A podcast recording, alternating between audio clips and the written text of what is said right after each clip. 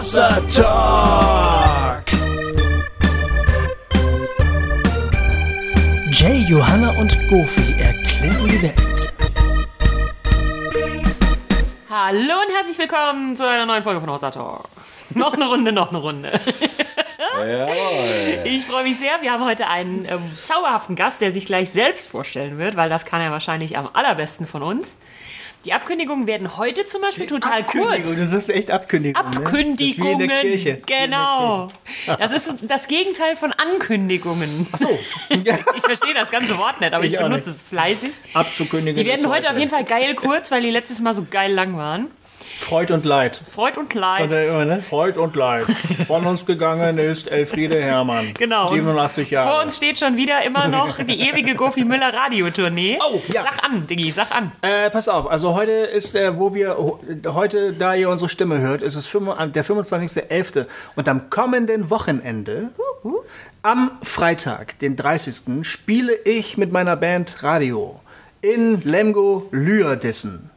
Und ihr alle, die ihr in Ostwestfalen ungefähr wohnt äh, und äh, mich jetzt hört, bitte kommt vorbei. Ja, bitte. Nicht, Tut weil ihr, den Gefallen. Bitte. nicht, weil ihr Mitleid mit mir habt, sondern weil ich Weil's- euch einen wirklich geilen Abend Ja, versprechen kann. weil es richtig geil wird. Ja, wir, ich habe eine richtig gute Band, wir spielen richtig gute Musik und zwischendurch lese ich äh, kleine, feine Texte vor, die manchmal ein bisschen böse sind und manchmal sehr lustig. Und ähm, wir haben das schon mal aufgeführt, erfolgreich aufgeführt und ich kann sagen, es ist ein cooler Abend. Ich probiere jetzt seit einiger Zeit das äh, tatsächlich am Selbstexperiment aus, mit dem Gofi rumzuhängen und da macht man nie was verkehrt. Man macht mit- man macht mit Gofi im Ganz, Prinzip ganz nie was verkehrt. Nur wenn ich eine ansteckende Krankheit habe. Dann vielleicht schon. Ja. Wobei selbst das würde ich dann auch noch prüfen. Und wenn dann äh, die Nacht vorbei ist und der nächste, nächste Tag anbricht, dann ist es der 1. Dezember. Samstag, der 1. Dezember. Dann rollt der Bandbus weiter nach Worpswede Ja. und da treffe ich mich mit Jay. So ist es. Zunächst mal, denn Worpswede ist bei Bremen. Also für die, die sich gerade fragen und Da hat googeln ja schon, wo Rilke ist mal das? gewohnt. das Ja, Künstlerdorf. das Künstlerdorf. Yes. Ja, Ja, Mann. Ja, ja. super inspirierend. Ähm, genau, und äh, dort, äh, dort könnt ihr eine Doppelveranstaltung haben. Wir Mhm. mussten ja unseren, ähm, unser Regio-Treffen in Worpswede leider ausfallen lassen, weil der Gofi vom Fahrrad springen musste. ähm, und äh, jetzt, wir können es nicht wirklich nachholen, aber wir haben gesagt, wenn der Gofi eh schon mit Radio äh, in Worpswede ist, dann machen wir wenigstens einen Live-Talk dort. Genau. Also einen Hossa Talk Live, leider ohne Johanna, die kann ich, aber Gofi und ich sind da. Ähm, und wir talken um 18 Uhr. Kann man uns treffen und um 20 Uhr gibt es dann ein Konzert mit Radio. Da musst du dich aber kurz fassen, Jay. Ja. Damit wir auch pünktlich mit dem Konzert anfangen können.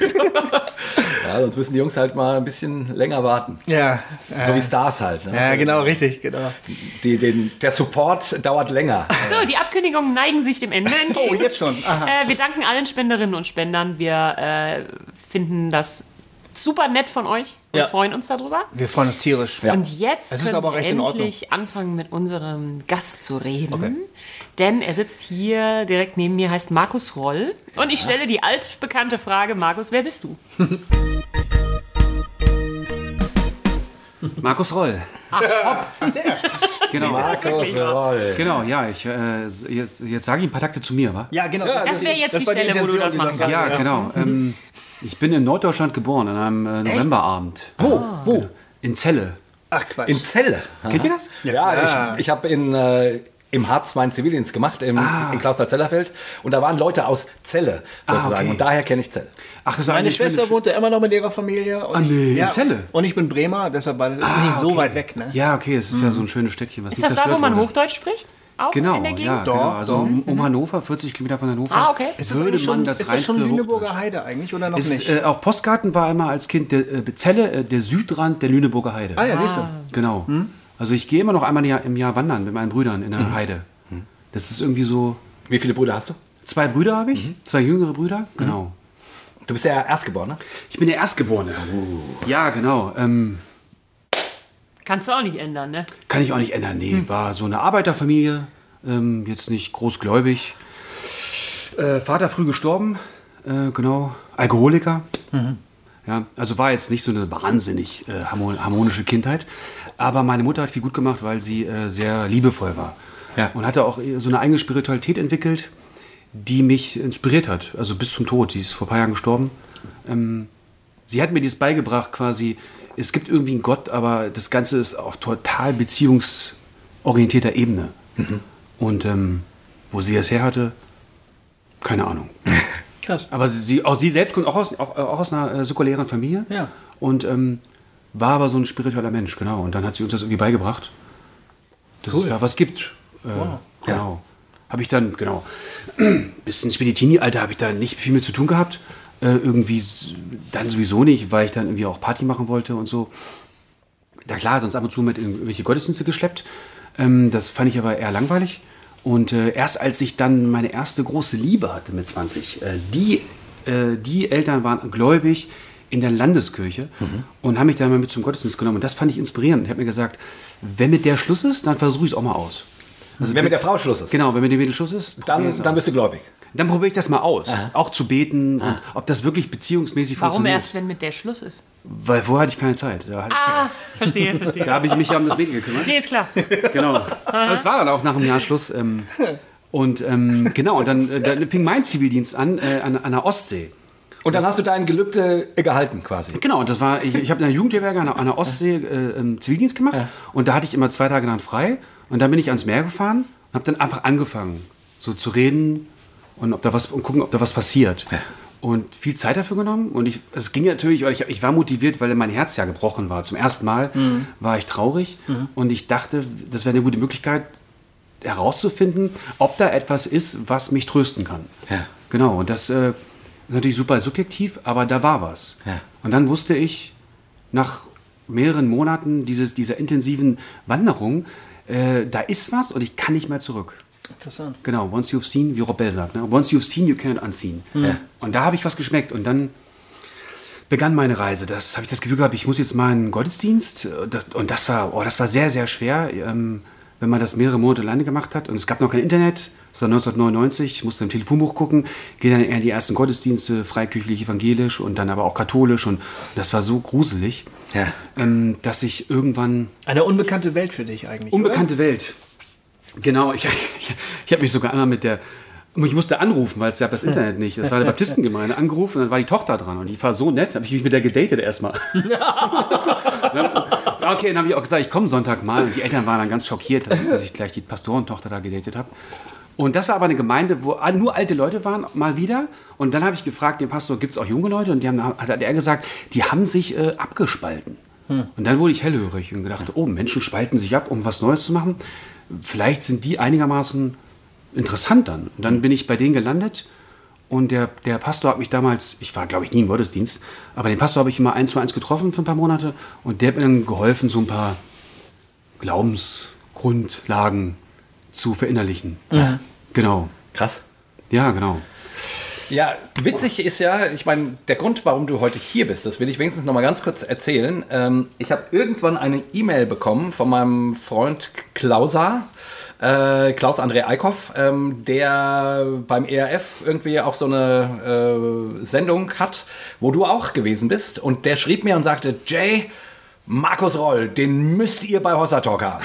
Auch sehr nett. Und ich sagte, wer ist denn das? Kenne ich gar nicht. Ja, äh, und dann hat er mir irgendwie ein Video geschickt und äh, gesagt, ja, google mal. Und irgendwie dann habe ich gegoogelt und gedacht, ja, das klingt wirklich interessant. Irgendwie Ah, wow, nett. ein Mensch äh, mit, wir haben das ja beim letzten Mal schon so angekündigt, äh, du hattest ein Du hattest ein, äh, ein richtig heftiges Burnout, hast du erzählt. Du hast eine sehr bewegte geistliche Vergangenheit von, äh, du hast in verschiedenen Netzwerken als Leiter, bist dann quasi eigentlich zumindest für einige Zeit Atheist geworden, ähm, ähm, Ja, genau, richtig ja. weggefallen und bist dann irgendwie gefunden worden. Also ich, das, ich skizziere quasi das, was du uns hoffentlich jetzt gleich noch ein bisschen intensiver ja. erzählst. Ähm, und machst heute wiederum bist du quasi wieder äh, in einer Art geistlichem Dienst, aber der ist völlig anders. Und äh, ich finde das so spannend Ja. und du bist auch eine witzige Type. Ich habe jetzt so zu, wir haben uns ja auch mal getroffen, um so ein bisschen vorzusprechen und ich habe zu Gofi und Johanna gesagt, ja, der Markus Roll, das ist echt ein spannender Typ, der könnte auch eine Sekte gründen. ähm, Ah, wow. äh, der hat sowas Esoterisches, bisschen, aber trotzdem auch Christliches. also ich, ich, ja, ja. ich wollte dich so ein bisschen beschreiben, weil du irgendwie nicht so ganz nicht so richtig in irgendwelche Schubladen Hat passt. mir erst schon mal gerade gefallen, diese Ah, Beschreibung. wow, ja. Und das, Sagt, das ah, finde ich nämlich auch so spannend an dir. Äh, und, du, und du hast so eine gewinnende Art. Deswegen, also ich denke immer, na, mal gucken, wann der seine Sekte gründet. Sollen wir diesen Ah, biografischen ja. Style noch ein bisschen weiterführen? Aber natürlich, Was hast du nach dem Zivi gemacht? Ich wollte dann unbedingt, äh, ich habe da meine zukünftige Frau kennengelernt im Zivildienst, ähm, weil die da, äh, ähm, die hat in der Landeskirche, der Vater war, ist Pfarrer gewesen, sie hat in der Landeskirche quasi ähm, soziales Jahr gemacht und ihre ganzen Konformantengruppen waren bei uns in der Jugendherberge. Und da kam sie halt ständig und ich hatte derweil, war ich auf der Suche. Ich Ach, sie war- kam immer wieder, immer genau, wieder mit neuen Gruppen. Mit, neuen Gruppen. Weil sie, immer wieder, ah, genau. Ja. Und ich hatte, ich war der, der, derzeit auf der Suche, weil ich ja Single war. Ja, Hattest schon alle Pastorentöchter gecheckt in der Gegend? äh, Genau, nee, ja, genau. Und ich hatte, nee, das war das, das andere Projekt war halt neben Gemeinde, also jemanden zu finden, mit dem man das Leben verbringen könnte. Ich war 21 und hatte dann tatsächlich auch, ja, zehn Brieffreundinnen parallel, weil ich, ich bin immer dann sehr, das muss dann auch irgendwie abgehakt werden. Und dann ist man, wer reinkommt, und da ist ja jedes Wochenende sind ja neue Leute da, hat man zehn Brieffreunde und dann kam dieses Mädel zum vierten Mal, die habe ich auch noch dazu genommen.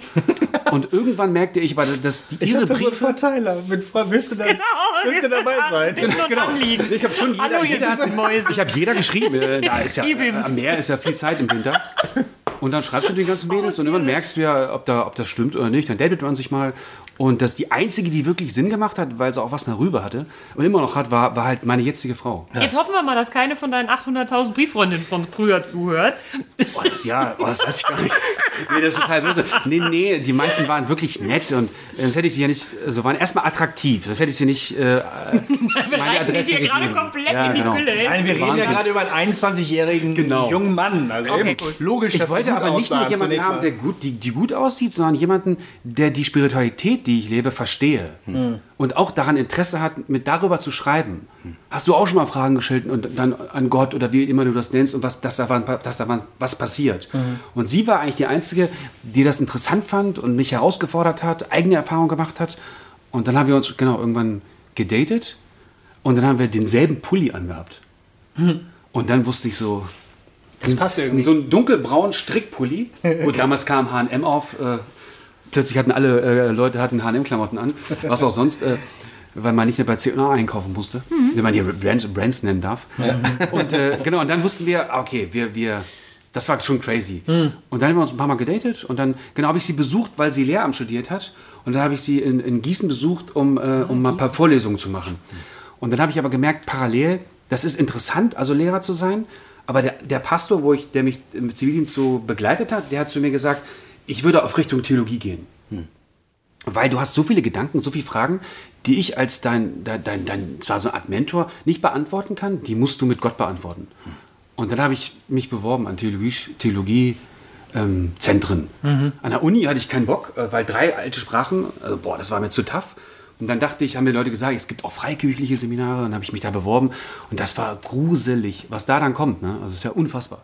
Kommt ja dann, also, du hast dich nur beworben, du kriegst den ersten Brief und dabei sind dann schon richtige Schriften, was du alles machen musst, um angenommen zu werden. Wie zum Beispiel im ersten Jahr darfst du keine Freundin haben. Nur im zweiten Jahr darfst du eine Freundin von innerhalb des Campus haben und im dritten Jahr, das war irgendeine auch in Ostwestfalen, und im dritten Jahr auch eine von außerhalb. Oh, Ostwestfalen, lass mich raten. Nee, ich sag's nicht. Ich sag's nicht. Ich weiß, ob es auch noch so ist. Ich dachte so, warte mal, im ersten Jahr darf Ich keine Freundin genau. Ich weiß Im, im, und im zweiten Jahr habe ich eine vom Campus und dann kann ich endlich dann Schluss machen mit der, weil im dritten Jahr kann ich eine von außerhalb nehmen. Ja. So habe ich mir das dann gedacht. Also, also ich bin dann gelandet in, in Bonn, weil es ähm, Bibelseminar Bonn, ich, ähm, ich kannte diesen Kontext nicht, Russlanddeutsch, aber ich musste nur hin, ich musste da nicht wohnen, ich musste da nicht schlafen, ich kriegte den Bachelor und Magister über eine amerikanische Uni und das war mir, das, das war mir sympathisch. Und das hast du gemacht. Dann bin ich nach Bonn gezogen, genau. Ja. Und da musste ich mir dann Gottesdienst suchen als The- Theologiestudent. Ja. Und dann ging das ganze Dilemma von vorne los. Ich bin dann in Bonn in alle Gemeinden gegangen, freikirchlich, evangelisch, katholisch, und sagte, das ist unmöglich. Bin zum Direktor gegangen und habe gesagt, ich kann keine Gemeinde, kann ich nicht besuchen, kein, kein Gottesdienst, das ist unerträglich. Hm. Und dann meinte er, dann kannst du nicht studieren, dann musst du aufhören zu studieren. Und ich war, Warum war das unerträglich? weil es einfach, das war so erstmal super langweilig. Ja. Und ich musste immer erstmal in so eine andere Kultur eintauchen, um über, die, über, über Spiritualität nachzudenken. Und es hatte nichts mit meiner Spiritualität zu tun. Ja. Und das was, das, was ich alleine erlebt habe, war so lebendig und so, und so mitreißend. Ja. Und, ähm, und ich fand aber in keiner Gemeinde etwas, was, was dazu passte, zu dem, was ich erlebt habe. Ja, ist halt ist total arrogant, ne? aber Nö, ist es nicht. Ja. So war es halt. Ja, genau so war das. Ich, Gut, da war ich, da war ich dann 23, ne? 24. Und dann habe ich zu ihm gesagt, wir wollten die mich rausschmeißen. Und dann habe ich gesagt, ich gründe einfach einen eigenen Gottesdienst. Und dann hat er gesagt, geht nicht. Und dann habe ich gesagt, okay, warte mal. Ich, dann habe ich versucht, äh, da wurde das ins Lehrerkollegium gebracht und dann wurde abgestimmt und zwei Lehrer fanden mich interessant und die haben dann dagegen gestimmt und dann konnte ich eine Gemeinde eröffnen oder einen Gottesdienst eröffnen. Dann musste ich zur Evangelischen Allianz mich da vorstellen, wer ich bin. Dann haben die mir tausend Fragen gestellt, dass ich eben keine Sekte eröffne. Ähm, und dann haben die mir so eine Kirche zugewiesen. Und dann habe ich so eine kleine Holzkirche in Bonn äh, bespielt. Ja. Genau, ein Team gegründet und dann haben wir einfach gemacht, was wir wollten. Einmal im Monat und zum ersten Gottesdienst kamen dann 100 Leute. Und dann dachte ich, oh, ich glaube, das ist ein gewisses Interesse. 100 Leute zum ersten Ja, Gottesdienst. genau. Also ja, ich weiß auch nicht, woher die kamen. Also die haben, kamen Waren vielleicht ein paar Brieffreundinnen noch dabei. genau. genau, und dann haben wir einfach ganz naiv angefangen. Also wir, haben, ich, wir haben eine Band dann gegründet und, ähm, und dann haben wir ein paar Leute am Theater gemacht. Ich war mal, war mal auf so einer Willow Creek-Konferenz, um überhaupt zu gucken, wie sowas aussehen könnte. Und dann habe ich einfach Predigten gehalten von meiner Form von Spiritualität. Und das wollte ich halt während des Studiums machen. Und dann sind es aber, genau, fing die mich irgendwann an, Pastor zu nennen. Und dann sind es zwölf Jahre geworden. Weil Irgendwann kam man nicht mehr raus aus der Nummer. Und du warst dann auch in verschiedenen Netzwerken, ne? das habe ich schon gesagt, mit- der Gemeinde irgendwie. Ja, genau. M- Müssen ja jetzt ja keine Namen nennen, Ja, aber genau. trotzdem kannst du mal so ein paar Takte dazu sagen, was da gut oder, oder auch nicht so gut war oder wie das so gelaufen ist. Genau, als wir angefangen haben, kamen natürlich dann Leute rein und sagten, äh, ähm, was ihr macht, ist ganz ähnlich äh, mit dem, was gerade in Zürich passiert. äh, Anfang der Nullerjahre. Ja. Es war Ende der 90er. Da, ist, da bin ich da auch hingefahren. War doch gar nicht los in Zürich. Da war was, nee, da waren irgendwie 2000 Leute äh, in einer alten Börse und ich dachte so, wow, genau, und mit, die haben, mit, denen, mit denen haben wir dann acht Jahre zusammengearbeitet. Genau, die drei großen Buchstaben. Erst waren es kleine Buchstaben, dann wurden sie groß, die Buchstaben. Genau, ähm, bis ich theologisch nicht mehr übereinstimmte und dann wurde ich gebeten zu gehen. Genau, und dann gab es Wieso, eine kleine Welle. wieso hast du theologisch nicht übereingestimmt oder, oder wo war äh, der Bruch? Äh, Also ich spürte halt so in meiner Beziehung mit Gott und da, da, daraus hat sich auch meine Ek Ekklesiologie entwickelt, ähm, dass Gemeinde ein Konstrukt ist, wo wir Menschen helfen, ähm, also auf Deutsch oder, oder mündig zu werden. Also in eine eigene Beziehung mit Gott zu führen, in die eigene Spiritualität. Und dass es weniger ums Branding geht oder um Konzepte, die wir kopieren. Und äh, wir wurden dann aber zum Schluss äh, ich, ja, gezwungen ist ein hartes Wort, aber wir wurden dann doch gebeten, ein bestimmtes Konzept, was in Zürich herrscht, zu, zu durchzuziehen. Sonst könnten wir nicht mehr Mitglied bleiben. Genau, und dann habe ich gesagt, also das geht nicht. Kann, also kann ich nicht machen, kann ich nicht versprechen. Ja. Genau. Und dann, genau, dann muss, muss man sich trennen. Aber genau. Aber ich habe den Hauptleiter kürzlich nochmal getroffen. Wir haben uns umarmt und äh, genau, mögen uns. Gut. Genau. Wie sowas manchmal eben ist. Das Ja, geht genau. eine Weile zusammen und dann geht es irgendwann nicht mehr zusammen. Und das muss nicht unbedingt heißen, dass äh, alles Genau. Ganz schlimm war. Ganz Jeder, schlimm, ich, genau. ja, Also muss es jedenfalls nicht. Das ist, ja. genau. Und wie ging es dann weiter? Dann bin ich im Netzwerk gelandet, äh, was in Los Angeles beheimatet ist. Ach ja, nee, da war ich auch schon mal. Genau, genau. Die wollten was in Europa groß aufziehen, haben sie auch zwei Jahre gemacht und mich gefragt, ob ich irgendwie die, alle Gründer, Gemeindegründungen südlich von Bonn quasi ähm, begleiten will. Haben auch richtig Geld da reingesteckt und dann kam die Finanzkrise in den USA 2008, 8, 2009 und dann wurde das auch eingestampft und dann war ich wieder netzwerklos und dann dachte Wie groß war eure Gemeinde damals? so um die 100 Leute. Um die 100 Leute. Also Genau. das blieb so auf dem Level, wie Ja, genau. ihr gestartet habt. Genau. Es, es war ein riesen Rein- und Rauskommen. Berlin ist halt, äh, äh, Berlin, wo ich jetzt aber, äh, Bonn war eine Stadt, da kommen viele Studenten und es kam jedes Jahr 30 neue dazu und 30 gingen auch wieder. Also mehr als 100 sind wir dann quasi nie gewachsen. Mal 150 im Gottesdienst, aber das, das war dann irgendwann schwierig weiterzumachen. Und so Altersstruktur eben relativ jung. höre ich daraus. Ja, genau. Also ich, ich war dann irgendwann, ausgebrannt bin ich mit 33, 34 und ähm, da war der Schnitt zwischen 25 und, naja, schon 50. Genau. Also wir hatten keine Teenies mehr, hatten aber auch keine über, über 50 eigentlich. Ja. Genau.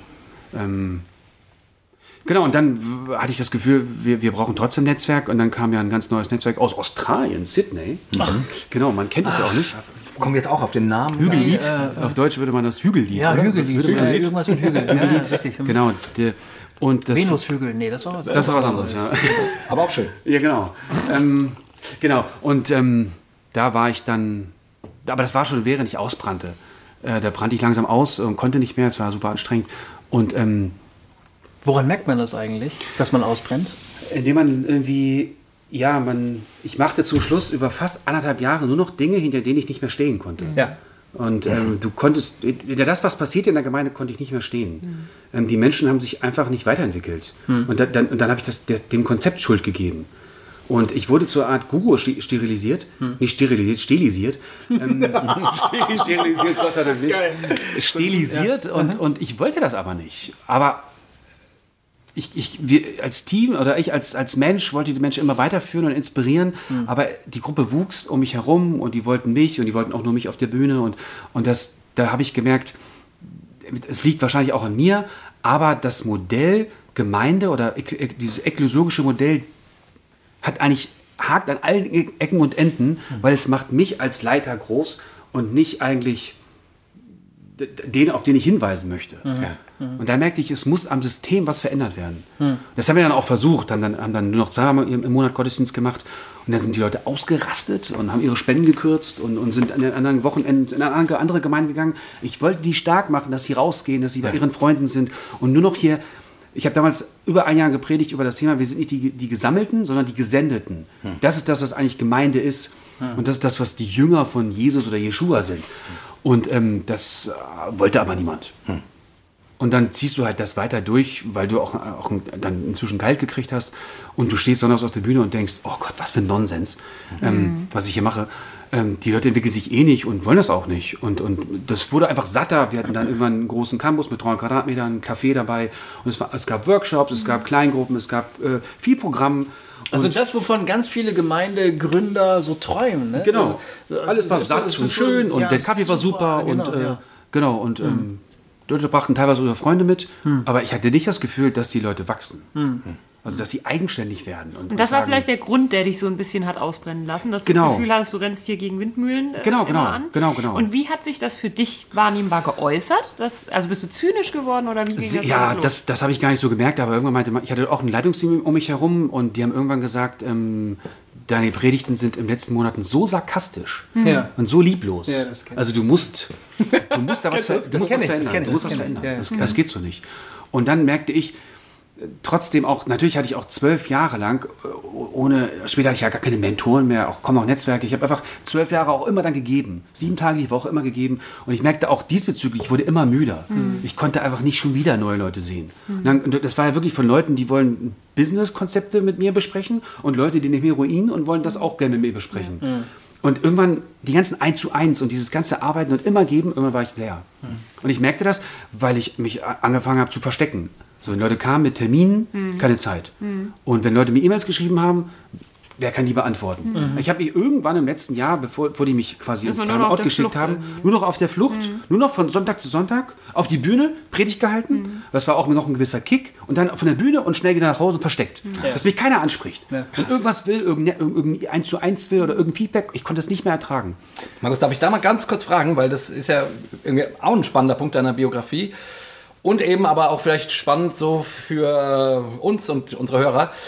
Also die Theorie würde ja sagen, ne? die Theorie sagt, ja, und dann, und wenn du mit Jesus verbunden bist und dem Heiligen Geist und dann tankst du in deiner stillen Zeit auf und dann gehst du auf die Bühne und hältst das Wort vollmächtig äh, und Gott tut seine Wunder und Menschen werden berührt und das ermutigt dich und du bist voller Kraft und äh, die nächste Woche geht dann weiter. So. Genau, Ne? ja. Das sagt die Theorie. Ja. Du hast es da nun, und wie gesagt, ich, äh, bei mir hat die Theorie ja auch versagt, quasi, also bei vielen Menschen. Ja, ja. Ähm, ähm, aber ich finde das so spannend. Ne? Ich, ich war nie ein Pastor, ähm, aber äh, wenn du das so erzählst, äh, ich, ich springe auf die Bühne, halt meine Predigt und dann verstecke ich mich. Ja, ja. Wie, wie, ist das, wie ist das dann für dich als Pastor, als Verantwortlicher, als der, der die Theorie ja kennt und eigentlich auch glaubt, nehme ich an, Ja, ja. dann festzustellen, äh, das funktioniert nicht. Oder bei mir Ja, nicht. genau. Oder? Also ich, ich habe ich, letztendlich zusammengefasst würde ich sagen, ich habe es nicht geschafft, meine eigene oder meine persönliche Spiritualität auf in die, in die Gemeindearbeit oder auf die Gemeindearbeit als Pastor zu übertragen.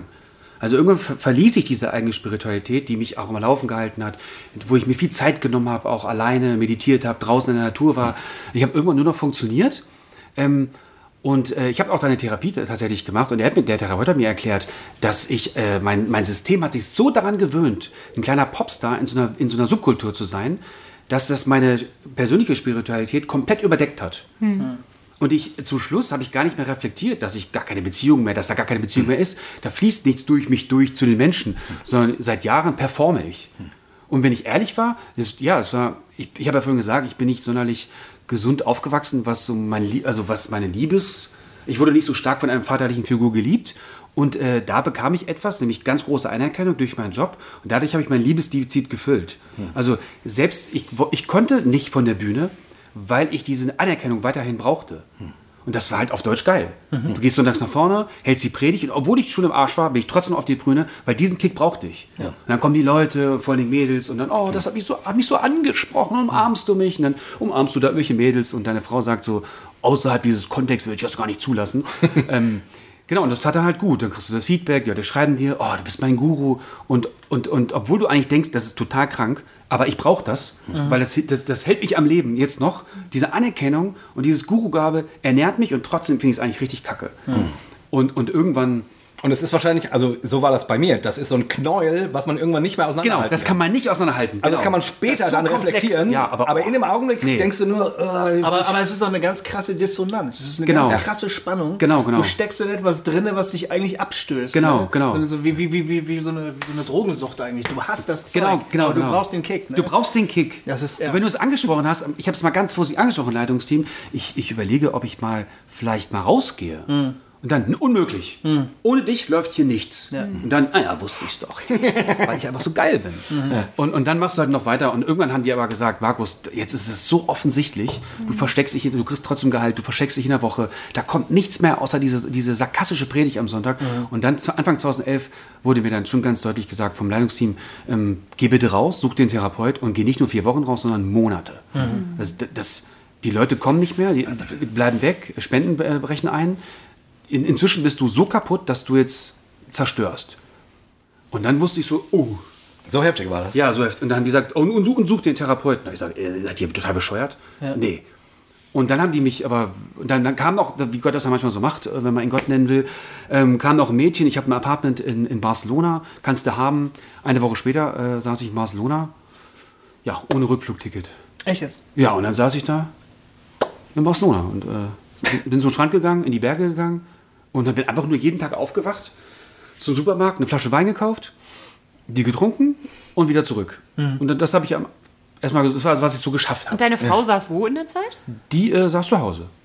Genau. Das Problem ist natürlich in so einer, in so einer Krise, ähm, ich konnte zum Schluss gar nichts mehr tragen. Also nicht nur, ich habe meine Gemeinde verloren, diese Vision, meine Ehe konnte ich auch nicht mehr tragen. Ich habe ich, ich hab auch gesagt, ich, ich kann das nicht mehr. Also Das ist- wir waren dann auch tatsächlich anderthalb Jahre getrennt.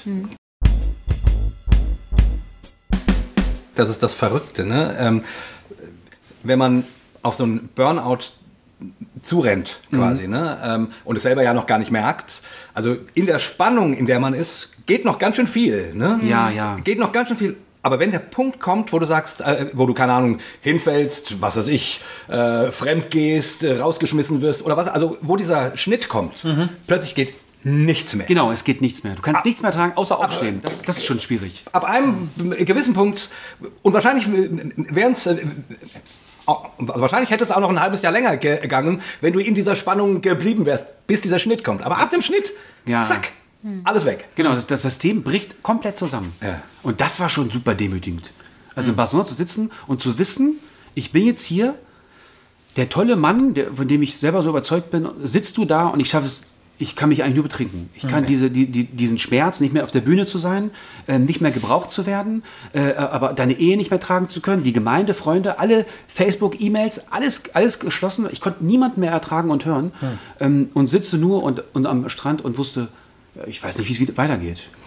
Krass. Und dann, dann denkst du halt ganz schnell darüber nach, welche Möglichkeiten gibt es, sich das Leben zu nehmen. Und dann googelst du und, und dann guck, probierst, probierst du halt auf. Irgendwo runterspringen, oh, dann stehst du da, oh nee, krass, nee, geht nicht.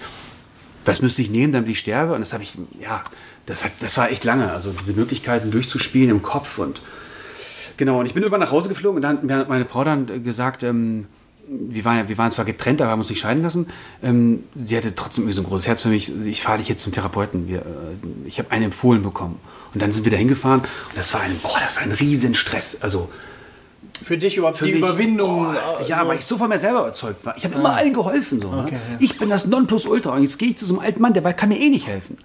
Und dann saß ich da auf seinem Stuhl und habe da seinen Ledersessel voll geschwitzt und habe ihm meine Geschichte erzählt. Und er meinte, ja, ich äh, coache normalerweise Manager und so Leiterpersönlichkeiten und das höre ich jede Woche. was du mir gerade erzählst. Genau, was du mir gerade erzählst. Das ganz normale Modell. Und ich erkläre dir jetzt mal, warum das so ist.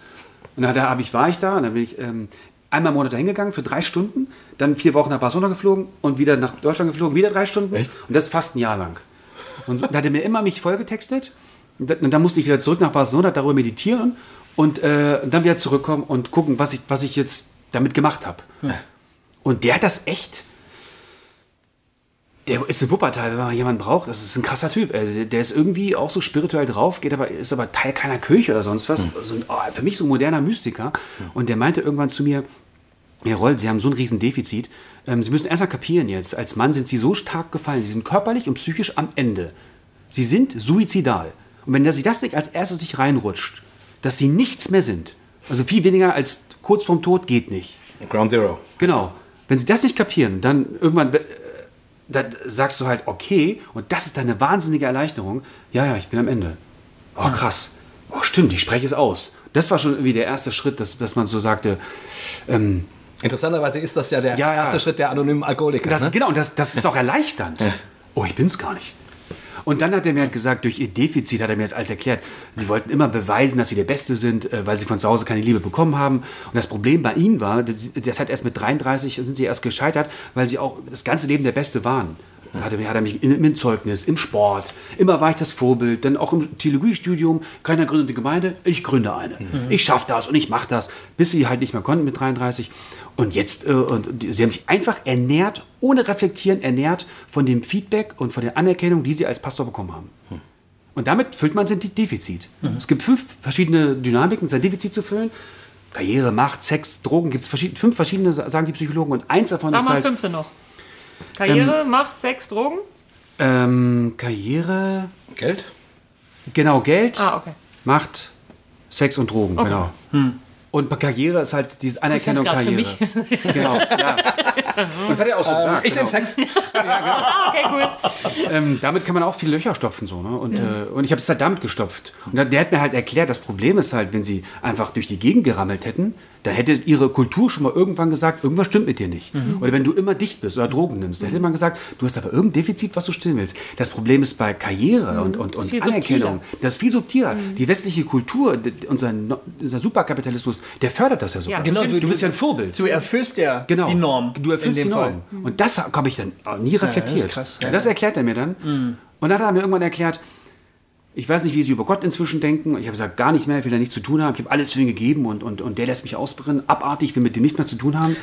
Sag dazu noch mal kurz drei Takte, weil, weil vom, vom Pastor auf der Bühne, der eine riesen Vision hat, ich will euch in die Mündigkeit führen und ich, ich, ich erzähle euch, was Gott will, dahin in Barcelona zu sitzen, am Strand Wein zu trinken und zu sagen, dich gibt's gar nicht. Wie, wie, die, die, die, den Sprung. Erzähl noch mal. Ja, genau, weil meine Theologie war halt so geprägt, dass ähm, ich leiste und er segnet mich dafür. Also ich hatte von dem Gnadenevangelium überhaupt gar nichts verstanden, von der Gnadenbotschaft, die wir durch die ganzen Schriften ja eigentlich finden, sondern ich leiste und dadurch bekomme ich Anerkennung. Und dadurch äh, liebt er mich und, und dadurch, oder, oder die, sie liebt mich, ähm, wie auch immer man das ausdrückt, und dadurch ähm, äh, bekomme ich einen Wert. Und jetzt, dieses ganze System äh, brach halt dann übelst zusammen, dass ich sagte, dann gibt es dich nicht. Dann ist es einfach, dann, ja, das ist einfach Bullshit. Das ist einfach eine Subkultur, die es gibt, um, ja, Menschen, die keine Freunde haben, finden andere Menschen, die keine Freunde haben und dann äh, lassen sie sich noch bepredigen und, und fühlen sich dann auch äh, so als, äh, als die einzigen Geretteten, die mal im himmlischen Jerusalem Ohne Harfe, Freunde Harfe spielen, genau. genau. Und, genau, und dann, und dann habe ich das hi- hinter mir gelassen, genau. Und, und dann der Therapeut war halt dann irgendwann und sagte, ich kann Ihnen gar nicht groß helfen, weil ich sagte, ich fragte immer, jetzt geben Sie mir mal das Rezept, wie ich dieses Defizit stillen kann, damit ich, damit ich wieder, damit ich los, wieder loslaufen kann. Damit ich wieder funktioniere. Für, damit ich wieder funktioniere, genau, perfekt ausgedrückt, genau. Und dann hat er gesagt, es gibt's nicht. Jetzt beginnt ein super langer Prozess. Als, als erstes lesen Sie mal die Hütte. Ja. So, es beginnt ein super langer Prozess und, und in diesem Prozess kann das Defizit gestillt werden. Und dann sagt er, es gibt eine Macht im Universum, die kann das Defizit stillen. Und da habe ich gesagt, glaube ich nicht. Das gibt's nicht, glaube ich nicht. Das, das geht nicht. Das Christentum ist ein Konzept, äh, was uns hilft zu funktionieren. Aber es gibt keine so eine persönliche Macht, es gibt es nicht. Ähm, habe ich nicht geglaubt. Und bin halt zurück nach Barcelona und habe mich weiter betrunken.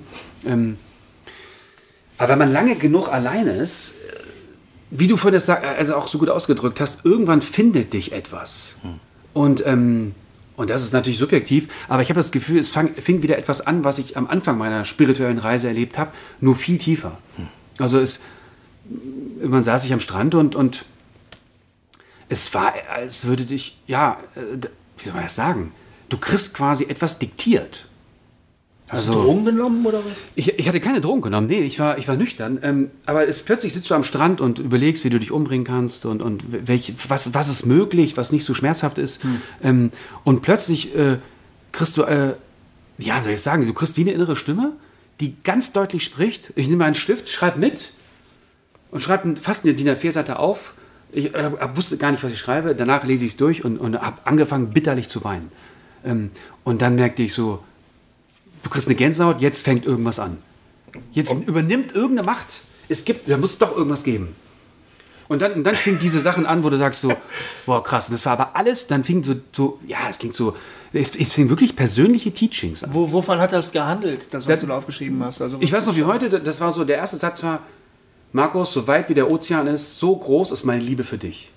Und du kannst nichts tun, weder was Gutes noch was Schlechtes, was diese Liebe behindert. Nee.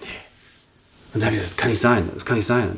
Und dann habe ich, dann hab ich gesagt, hab ich gesagt, okay, dann, dann, dann bitte ich jetzt fürs nächste, die nächsten Monate, bitte ich nur ein Gebet. Wenn es dich gibt, oder wer immer du bist, wer immer ihr seid, dann zeig mir deine Liebe. Das war, das war, dann fing ich irgendwann nach ein paar Monaten an, einen Satz morgens zu sagen. Beim Aufstehen, ich gehe mich weiter betrinken und versuche irgendwie nur zu überleben diesen Tag. Und wenn es euch gibt, wenn es dich gibt, dann zeig mir deine Liebe. Und das wurde dann fast tagtäglich. Irgendwas kam, immer wieder. Wo du dann einfach, ich war dann wandern und dann, ja, es ist total subjektiv.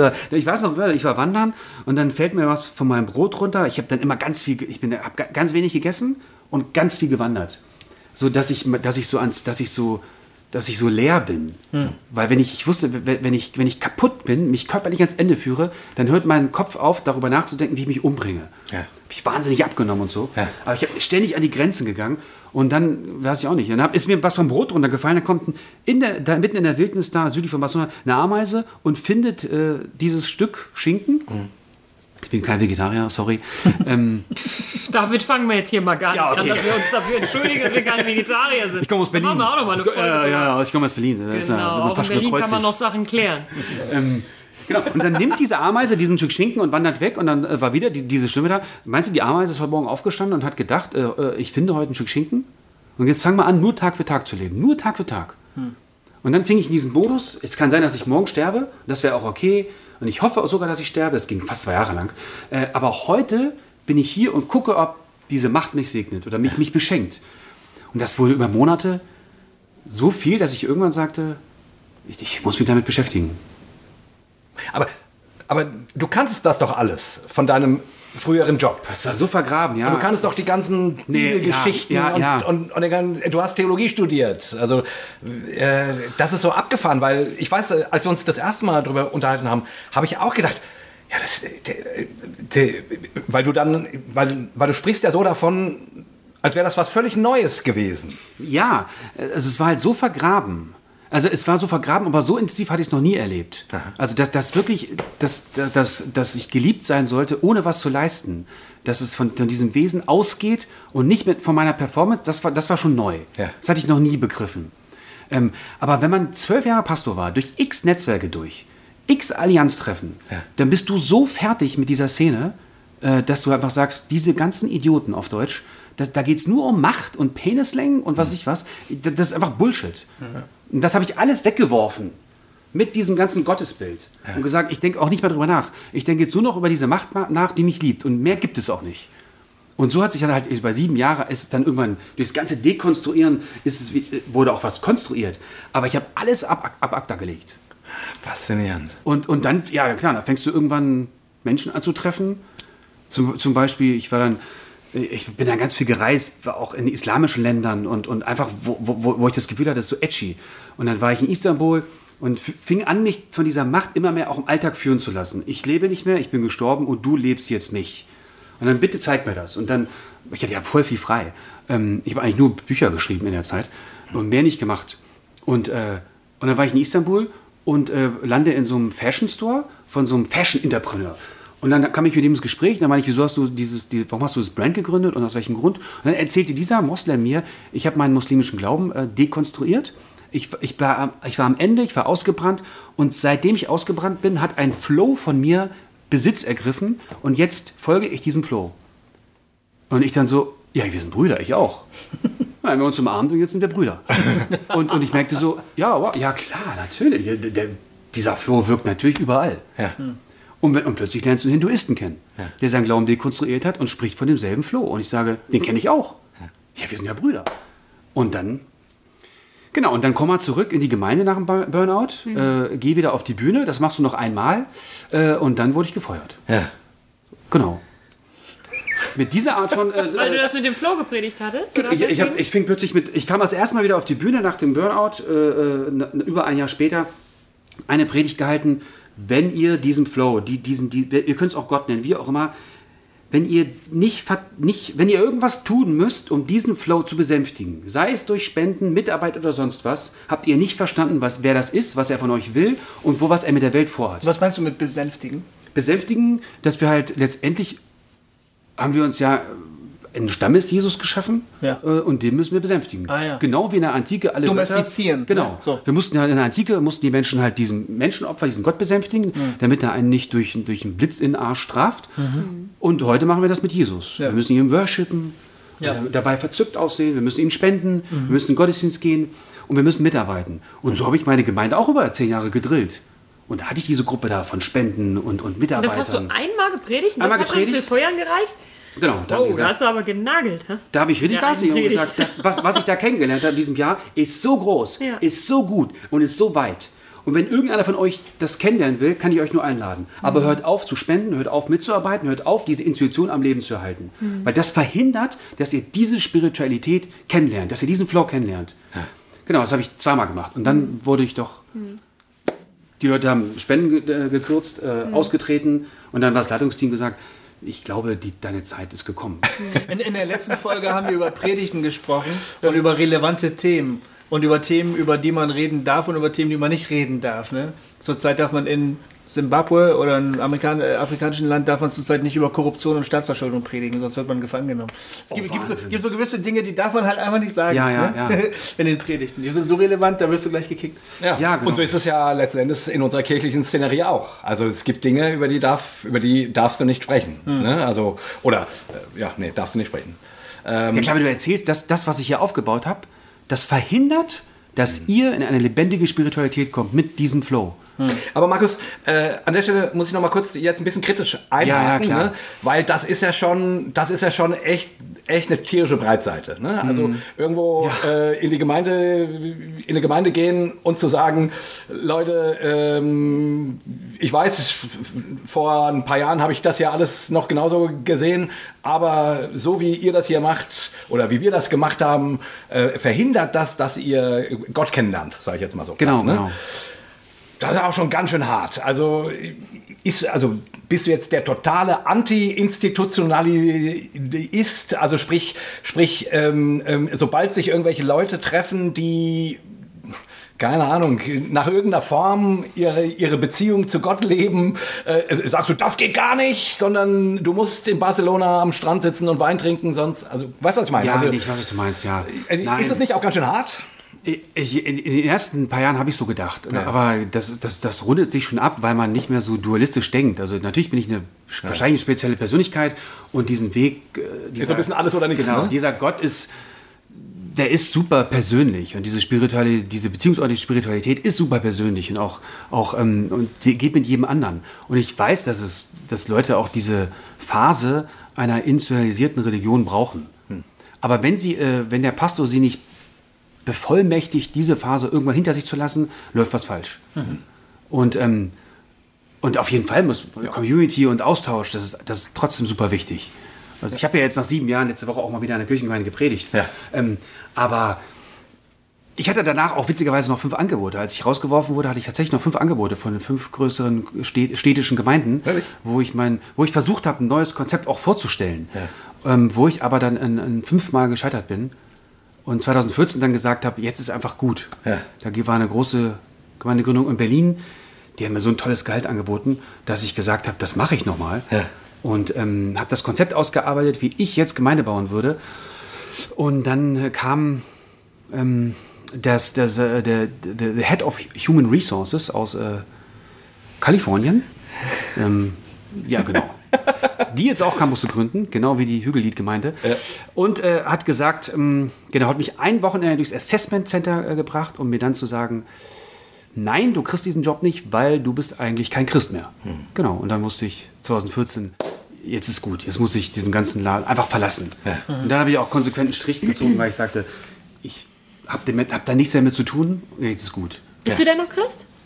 Ähm, ich würde sagen, nee. Also ich, ich, finde, ich finde den jüdisch-christlichen Kontext ganz, ganz spannend, aber ich würde sagen, ich bin etwas, was, was allgemeiner ist, was größer Ja, ist. ja. Also weil, Jesus, Jesus war ja vom- auch kein Christ. Du, du sprachst ja eben vom Flow sozusagen, den du bei Hindus oder äh, Moslems oder so auch finden kannst. Das heißt, der Christus äh, als klassischer Christus hat da für dich im Moment gar keine zentrale Rolle. Du darfst offen sprechen. Do, ähm, doch, also ich habe ja, witzigerweise habe ich jetzt wieder angefangen auch zu schreiben, weil Leute, ähm, aber nur durch den säkulären Kontext. Ich habe den säkulären Kontext an, angefangen, seit ein- anderthalb Jahren wieder Talks zu halten und die finden das so spannend, dass sie mich gebeten haben, das mal aufzuschreiben. Jetzt habe ich ja dieses, dieses Buch Dekonstruktion, wenn ich nicht weiß, woher ich komme, weiß ich auch nicht, wohin ich will. Da versuche ich 4000 Jahre diesen jüdisch-christlichen Stream, wie ich es mal nenne, zu dekonstruieren. Und da spielt Jesus, äh, was mit Abraham angefangen hat. Der hört eine Stimme und führt ihn. Und, das, und die ganzen Propheten erinnern immer wieder an diesen Flow, an diese beziehungsorientierte Spiritualität und gehen immer gegen Tempel, immer gegen Opfer. Brauche ich nicht, brauche ich nicht, brauche ich nicht. König brauche ich nicht, Tempel brauche ich nicht. Das ist immer wieder Sätze, das durch Propheten sagen. Und Jesus ist dann eben einer dieser, er ist natürlich mehr als ein Prophet. Er ist Teil dieser Trinität oder dieses Flows, was er auf die Erde gesteckt hat, in diesen Menschen Jesus. Und das aber nochmal ganz klar zu erinnern. Es geht nicht darum, und ganz klare Ansagen zu machen, diesen Tempel reiße ich ab und, ähm, und was danach kommt, das, das seid ihr. Ihr seid der Tempel. Der Tempel ist jetzt überall. Wir brauchen das nicht. Wir brauchen diese Opfer, wir brauchen diese Institu- Institution nicht. Und, ähm, und diese Figur Jesus ist trotzdem also ich würde sagen, ich liebe sie. Also es, ich, finde, ich finde es auch inspirierender als Buddha und ich finde es auch inspirierender äh, im Kontext als, als Mohammed. Äh, ich finde trotzdem noch, wenn ich mit anderen Religionen oder die ihre Religion dekonstruiert haben, finde ich meine Herkunft, den jüdisch-christlichen Kontext, immer noch, also, immer, also noch am, am besten. Das ist natürlich jetzt äh, subjektiv, aber ähm, ich glaube nicht, dass, dass ja, ich glaube nicht, dass Jesus sterben musste, um Gott zu, um, um Gott zu besänftigen. Das passt nicht. Da hätten wir einen Stammesjesus. Aber, aber trotzdem wird natürlich, das ist ja das Interessante, fast 100 Jahre nach Jesu Tod oder ja, 50 bis 80 Jahre, da sind ja Exegeten nicht ganz einig, nach Jesu Tod wird ja dann sein Opfer als letztes Sühneopfer auch akzeptiert. Und Paulus sagt ja dann, oder der, der immer den Hebräerbrief geschrieben hat, sagt ja dann, das war das letzte Opfer. Um nur mal ganz klar zu sagen, diese Opfergeschichte kann aufhören. Ähm, Und es wurde als letztes Opfer quasi angenommen und definiert. Aber ich glaube nicht, dass er sterben musste, damit Gott uns lieben kann. Es passiert jetzt ein historischer Moment. Ich frage zum ersten und, also es ist das erste und letzte Mal, dass ich das Thema Kreuz anspreche hier bei Außertalk. Jetzt macht sehen, das ja ungefähr immer. Das werden wir nochmal sehen, Johanna. Ob du das zum letzten Mal als Trommelwirbel. ganz unzentrales Now, Thema. now behold the Kreuz. Ähm, welche, äh, spielt das Kreuz für dich eine Rolle? In deinem Flow-Dings? Ja, ich habe tatsächlich auch an meinen ganzen Tattoos auch ein Kreuz dabei. ähm, ja, weil dieses Kreuz einer der größten, trotzdem einer der größten Liebesbeweise ist. Also warum lässt, nennen wir erstmal Gott, etwas von sich auf die Erde schicken und lässt sich dann erbärmlichst kreuzigen? Also, und das ist trotzdem nicht, äh, weil dieser, weil dieser Gott ein Opfer brauchte, damit er uns lieben kann, sondern Gott schickt etwas, etwas auf die Erde, um zu zeigen, wie sehr der Vater uns liebt. Und das ist die, diese, diese Bedeutung des Kreuzes. So sehr hat Gott die Welt geliebt, Genau. dass er seinen eigenen Und, und der zweite Aspekt ist für mich weniger, ich, ich bete Jesus an, weil er für mich gekreuzigt wurde, sondern ich glaube, dass Jesus viel mehr uns auch mit diesem Kreuzestod sagen wollte, ähm, Tod und Auferstehung ist ein, ein, ein ewiges Muster. Und wenn ihr nicht sterbt, dann werde ich nicht durch euch fließen können. Und deswegen muss trotzdem, ist dieses Tod und Auferstehung etwas, was wir erleben müssen. Inzwischen glaube ich das, damit der Floh von uns Besitz ergreifen kann. Und ich würde sagen, die, Das, viele sind nicht gestorben. das steht quasi wortwörtlich so in der Bibel. Ja, und, und es, aber ich habe Wer es sein noch Leben irgendwo gehört. Wer, wer sein Leben liebt, der wird es verlieren und wer sein Leben verliert, der wird es erhalten. Also, Wenn das Weizenkorn nicht in die Erde fällt und stirbt. Genau, aber wie wird das definiert? Ne? Ja, ich darf keinen Sex vor der Ehe haben und ich darf mich nicht besaufen und bla bla bla. Ähm, dass es bedeutet, dass ich in Barcelona also gestorben bin. Wirklich, alles ist gestorben und, und ich wollte mich umbringen und wirklich sagen, ich, ich habe keine Lust mehr zu leben. Auch heute würde ich sagen, du kannst mich jetzt nehmen. Das wäre mir, auch- wär mir auch egal. Aber ich sage trotzdem, witzigerweise inzwischen wie Paulus, aber wenn ich noch weiterlebe, ist okay. Weil du lebst mich heute, du lebst mich morgen und ich bin gespannt, was daraus wird. Das Sterben kann ja ganz verschiedene Formen annehmen. Es kann auch eine ganz, ja, auch eine, klar, eine, Phase der Depression irgendwie, ne, wo du plötzlich beten lernst, du vielleicht, Ja. oder, oder wo du plötzlich merkst, äh, ich bin ganz, ganz schwach, aber in mir ist eine Stärke. Oder meinetwegen, klar, berufliches Scheitern. Ich meine, du hast ehrlich gesagt mehrere Krisen in einer durch, Ja, sozusagen. ja. Ne? Ähm, äh, jemand äh, arbeitet so lange, bis er eben diesen Punkt auf No Return erreicht und dann geht das kaputt und dann aber merkt er irgendwie, da entsteht was Neues oder vielleicht auch eine schwere Krankheit. Ne, es gibt verschiedene Arten zu sterben Ja, ja. und durch dieses Sterben durchzugehen. Ja, und dann, genau, durchzugehen, genau. genau, am Ende, am Ja, Ende genau. wieder rauszukommen. Ja, genau. Aber mich würde jetzt noch mal interessieren, Johanna, du wolltest jetzt wissen, wie der Markus zum Kreuz steht. Warum? Ähm, weil ich das raffe, was er gesagt hat. Also ich glaube es zu raffen, was du gesagt hast mit diesem grundsätzlichen Flow, also dass man eine spirituelle Komponente und so weiter im Leben hat. Aber ich glaube, dass das Kreuz der sogenannte Unique Selling Point des Christentums ist. Ja, ja. Deswegen wollte ich gerne wissen, wie du das ausleuchtest für dich. Und das Ja, habe ich jetzt genau, verstanden. Ja, ja. ja. Frage Also ich beantwortet? Ja, ja, nee, ich, ich, ich wollte nur wissen, ne? weil, weil, weil, weil du so jetzt hier Trommelwirbel und so, ich, äh, ich Ja. stelle die Nee, sonst, Kreuzesfrage. sonst fand, äh, ihr fangt halt ungefähr in jedem Talk viermal mit dem Kreuz an und da habe ich gedacht, heute mache ich das mal. Es ist auch der Unique Selling Point, also Ja, der genau. USP des ist es, Christentums. er ist es. Aber es befriedigt dich quasi, Absolut. was der Markus sagt. Ja, mich Ah, befriedigt ja. egal, also der kann sagen, was er will. Ja, ja, ja. Also aber es ich, ich aber konnte es jetzt geht- soweit es- folgen. Genau, es ist der. Unique Selling Point des Christentums, aber es geht für mich nicht ums Christentum. Weil Jesus war ja auch kein Christ. Ich glaube nicht, dass Jesus oder Jeshua eine neue Religion äh, verkündigen wollte. Also le- letztendlich gibt es ja, gab es, habe ich auch darüber geschrieben, zur Zeit, des, zur Zeit Jeschuas, äh, so hieß er ja, Bar Josef wahrscheinlich, gab es ja mehrere Strömungen im Judentum. Und er, er hat sich an das rabbinische Judentum angedockt und hat einen weiteren Kommentar zum, zum, zum Judentum gegeben. Und deswegen, das Rabbinertum ist, ist, ist quasi das, die einzige Form des Judentums, die überlebt hat. Also der, die Tempeldienst, die Zeloten und so, das sind ja alles gestorben. Und die zweite Stream im Judentum ist das Christentum. Das sind die einzigen beiden Streams, die innerhalb des Judentums überlebt haben. Oder genau. Und deswegen ist es eigentlich, was er, was Jesus gesagt hat, ist eigentlich viel größer als das Christentum. Also, wa- weil es allgemeiner ist. Und was, das, das versuche ich eben jetzt zu diskutieren, wo ich eingeladen bin, ähm, dass viele Pastoren äh, sich auf das Christentum konzentrieren und das Christentum wurde, also die Christen wurden erst 100 Jahre nach Jesu Tod Christen genannt von den Römern. Und was wir heute diskutieren als Christentum, ist im dritten und vierten Jahrhundert entstanden.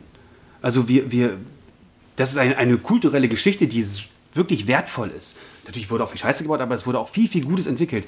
Aber die Urspiritualität ist größer als das Christentum. Das, das Bestimmt, war eigentlich ja. das, was ich. Und deswegen finde ich aber jetzt diesen Flow auch in, in anderen Menschen. Und die haben aber, die waren noch nie in der Kirche und haben mit dem Christentum nichts zu tun. Und inzwischen sage ich, ja, wir sind Brüder. Also, Ja, ich verstehe das total gut, weil, also ich, ich habe so, ähm, und darüber haben wir auch äh, neulich schon mal gesprochen, in mir schlagen so zwei Seelen in meiner Brust. Die eine Seele, äh, ähm, die atmet auf und die sagt, ja genau, Gott muss doch größer als die Vokabeln sein. Gott muss doch größer als, keine Ahnung, äh, als die, die Beschreibung sein, die wir ihm geben. So, sprich, Gott muss überall auftauchen, eigentlich. So, das ist die eine Seite. Und die andere Seite ist aber die, ich sag mal, orthodoxe, äh, christliche geprägte Seite, die sagt, ja, aber wir, wir, wir dürfen auch nicht, aber auch, nicht aus den Augen verlieren, ähm, was das Kreuz lehrt und dass man, was das Christentum, also so, ne, dann kommt so die dogmatische Einordnung. Und äh, ich sehe in mir, ja, da gibt es so diese beiden, ich, ich finde auch beide Seiten haben was für sich. ich finde ja. Ich will es auch gar nicht bewerten. Nee, nee, genau. Ich habe es Ähm, nur abgelegt, genau. Ja, ähm, ja ich, ich, ich würde sagen, sozusagen die, die, ähm, diese offene Seite, die du auch gerade beschreibst und lebst, ähm, ja, die ist einfach offen und wunderschön. Ähm, und die, die Seite, die sich eher auf das dogmatische Konstrukt stützt, so, äh, die hat einfach Schiss, dass da was verloren geht. So, ne? ähm, an, an wichtigen Aussagen, an wichtigen Dingen, die, die im Christentum ihren Hafen haben. So, ne? ähm, ich ich glaube, das hat beides seine, seine Berechtigung und äh, ist beides irgendwie gut. Es, ich kriege das manchmal nicht gut zusammen. Ja, Deswegen, ja. ich finde das immer spannend, mit gibt- dir zu ja, reden, ja. weil du äh, an dieser Stelle einfach so, deswegen sagte ich vorhin, ne, du bist auch so ein bisschen esoterisch. Mhm, Ne? Äh, du, du machst das halt so, wie du denkst. Ja, ja, ja. Gibt es was, was du dir für nach dem Tod vorstellst? Das wäre jetzt die nächste Prüfungsfrage. Ähm, also ich natürlich halte ich mich da auch an das, was ich, was man, was man in den jüdisch-hebräischen Schriften liest. Äh, ähm, natürlich ist die Offenbarung ein interessantes Buch. Äh, man sollte sie natürlich nicht äh, chronologisch auslegen und so weiter, weil das war eine Kampfansage gegen Rom. Irgendwie, das, da ist man sich ja eigentlich heute einig. Ja. Trotzdem sind die letzten beiden Kapitel in dem Sinne interessant, dass da steht, ich schaffe einen neuen Himmel, eine neue Erde. So wird es in den meisten Übersetzungen übersetzt. Kann auch bedeuten einen neuen Landstrich oder eine erneuerte Erde. Ich glaube, dass irgendwann irgendwas kommt, was mit Wiederherstellung und Versöhnung zu tun hat. Und ähm, ob ich das fühle oder aber, aber dieses typische Himmel-Hölle-Gedöns, das ist ja katholisch, zutiefst katholisch, äh, wo wir an der Stange gehalten werden.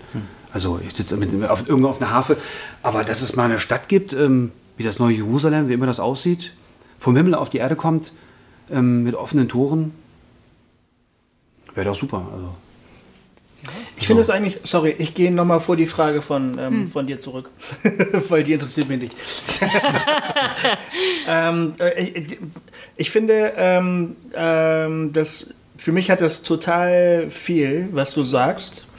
Ähm, dass es letztlich um einen Flow geht, um, den, um, die, um, die, um die Strömung des Geistes Gottes in der Welt, nehmen wir mal biblische Vokabeln. Ne? Und wenn du ähm, eben nicht ganz so stark mehr in dem kirchlichen Kontext bist, ne, dann kannst du da auch wahrscheinlich freier drüber philosophieren. Während wenn du noch Verantwortung trägst, wie zum Beispiel du, Jay, immer noch Verantwortung in einer Gemeinde trägst und äh, weißt, du, du siehst Gesichter vor dir, die du alle mitnehmen möchtest auf dem Weg, dann verstehe ich sozusagen die dogmatischen Bauchschmerzen, die das so impliziert. Ähm, aber äh, wenn man sich aus diesem Kontext rausbildet, so, so wie du das getan hast, hat man eine, eine größere äh, Kaltschnäuzigkeit auch zu sagen, ja, der Christus ist am Kreuz gestorben und das bedeutet für uns das Leben, aber das muss für mich nicht unbedingt in die Kirche führen Ja, ja, ja. oder ins Christentum führen. Und, und, und eigentlich ist der Gedanke total naheliegend. Er ist nicht so weit weg. Nee. Der, der, der Gedanke, das, was äh, die Gottheit am Kreuz zeigt und sagt, hallo Welt, so läuft hier der Hase, ne? dass das sich dann wiederum überall auch zu finden lässt, dass, dass, die, dass, der, dass der Geist Gottes, die, die, die göttliche Lebenskraft an allen Orten der Welt zu finden ist, äh, im biblischen Kontext, außerhalb des biblischen Kontextes. Ja. Du, du schreibst in der Dekonstruktion auch, ähm, ja klar, wir kennen die Geschichte von Abraham, aber da gab es noch den Melchisedek, ne? der taucht Ja, auf, der taucht ab, keiner weiß, wo der Genau, herkommt. genau, genau. Äh, Und wird dann im Hebräerbrief wieder aus der Kiste raus. Genau, genau, genau. Und, und, und was für eine Stellung gegeben. Ne? Und, ja. und, und gesagt, hier, das Genau. war bla bla bla. Ja. und, Oder- so. und du denkst, da, da gibt es doch, nur ein Kapitel oder Genau. was. Der war nicht Äh, mal Teil des Judentums ne? oder der, der Hebräer. Der, der, ja. Gott ja, genau. taucht auf, Gott taucht ab. Ne? Woher weiß ich, was los ist? Ne? Ja, genau. Das finde ich ein. Äh, ich finde den Gedanken nicht nur befreiend, Ja. ich finde den auch überzeugend, muss ich sagen. Ich, ich, oh, also Und das ist auch zum Beispiel ein, ein Punkt, wo, wo meine, meine Frau ist Agnostikerin, ne? Ja, sich jemand schon wieder, gibt eine Entwicklung, ne? Bis vor kurzem war sie noch Atheistin. jetzt- Was? Ja, ja. Siehst du? Also, gibt, gibt, es gibt, Was ist da? es gibt eine, eine gewisse Lebensdynamik. Ja, ja, genau, genau. Halleluja. Halleluja. Also sie ist wieder mehr so Agnostikerin, aber sie sagt halt immer wieder, Christentum, Alter, wenn ich das schon höre, der einzige Weg und nur hier und immer diese exklusive Scheiße, da will ich, will ich ja, ja, ist auch wirklich so, ja. Ich, Er gibt ja, macht ja auch keinen Sinn. Also, Nee, das Ja, das hilft auch nicht. Ja, hilft auch weil, nicht. Weil, weil entweder ist Gott an allen Enden der Erde zu finden Ja. oder nirgendwo. Und Ja. das öffnet äh, auch wieder eine völlig neue Sichtweise auf das, was zum Beispiel Christus Nachfolge bedeuten könnte. ja, Wenn du sagst, der, ein Mensch folgt dem Flow ist alles völlig heterodox, was wir gerade erzählen. Oder Her Heresie hoch 10. Ist ja scheißegal. Ja, ja. Aber es ist geil. Äh, wenn, wenn jemand dem, dem, dem, dem göttlichen Impuls folgt und der Gottheit ganz, ganz nahe ist, wie sollte der nicht zum Beispiel Jesus nahe sein? Genau, genau, genau. Ja. Also, weil wir Jesus aus der Gleichung einfach rausnehmen. Ja.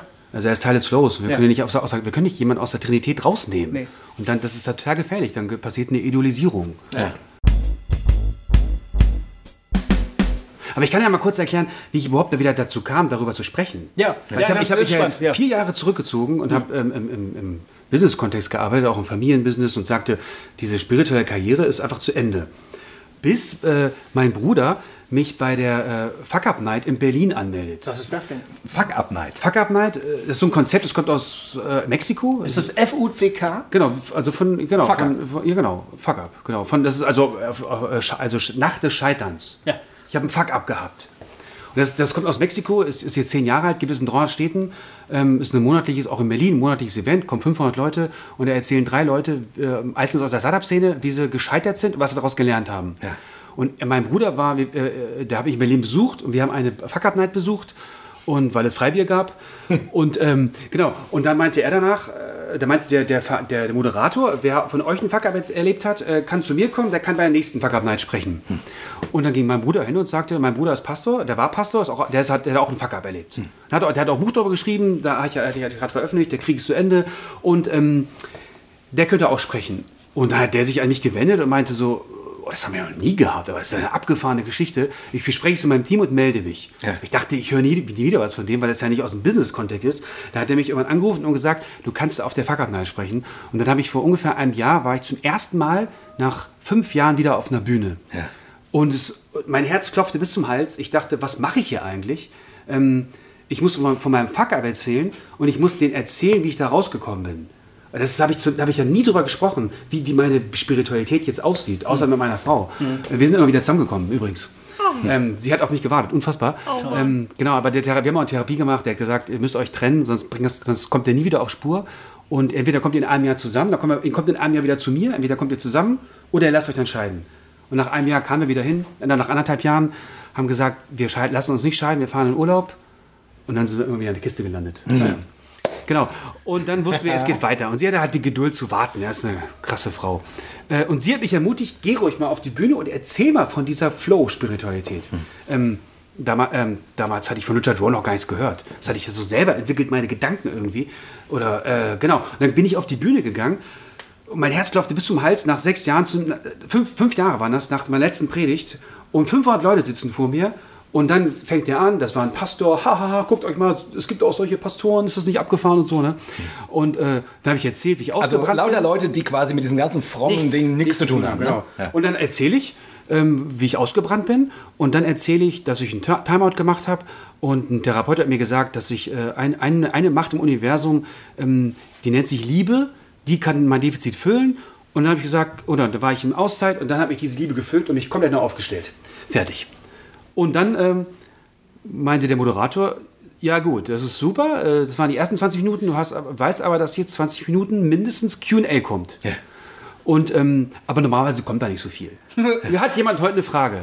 Und dann gingen so viele Hände hoch. Echt? Genau, und dann hat der Moderator mir danach gesagt, in drei Jahren Fuck Up Nights gab es noch nie. Echt? Noch nie gab es so ein langes Q&A.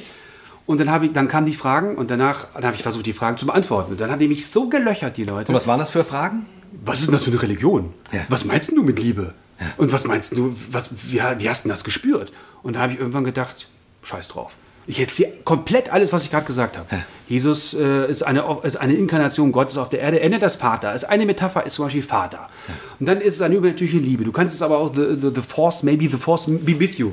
Was auch immer. Drück es aus, wie es ist. Es gibt eine Macht im Universum, die kann dein, deine Sehnsucht nach Liebe stillen. Und dann haben die Leute Bauklötze gestaunt. Dann war das Ding zu Ende. Dann standen Leute noch Schlange. Das gab es auch noch nie auf einer Up Night und wollten mich persönlich sprechen. Wirklich? Dann bin ich zwischendurch auf Toilette gegangen. Dann sind Leute mir auf Toilette hinterhergegangen, während ich am Pissoir stand. Und von hinten bin ich auf die Hütter geklopft. Meine Freundin und ich waren heute hier. Da- Das wird unser Leben für immer verändern. Wirklich? Wir wollen diese Liebe auch. Wir werden es auch aufmachen und diese Liebe suchen. Wie krass. Und dann kommen Leute zu mir, danach kommen Leute äh, im Business-Kostüm, Business-Leute. Hier, ich, ich habe auch schon mal einen Raum reingerufen und seitdem fühle ich mich total getragen. Was mache ich jetzt? Ja, das ist die Liebe. Genau, das ist diese Liebe, von der ich spreche. Die Christen nennen das Gott. Soll ich in die Kirche gehen? Auf keinen Fall. Bleib mit dieser Liebe in Kontakt. Sprich mit ihr. Sprich mit ihr jeden Tag. Sprich mit, ihr, mit diesem, diesem Flow in deinem Zimmer jeden Tag. Und du wirst merken, es führt dich. Es, es heilt dich. Und wie hast du dich dabei gefühlt, dann auf einmal wieder zu performen? Als Bühnensau? Ähm, War es schön?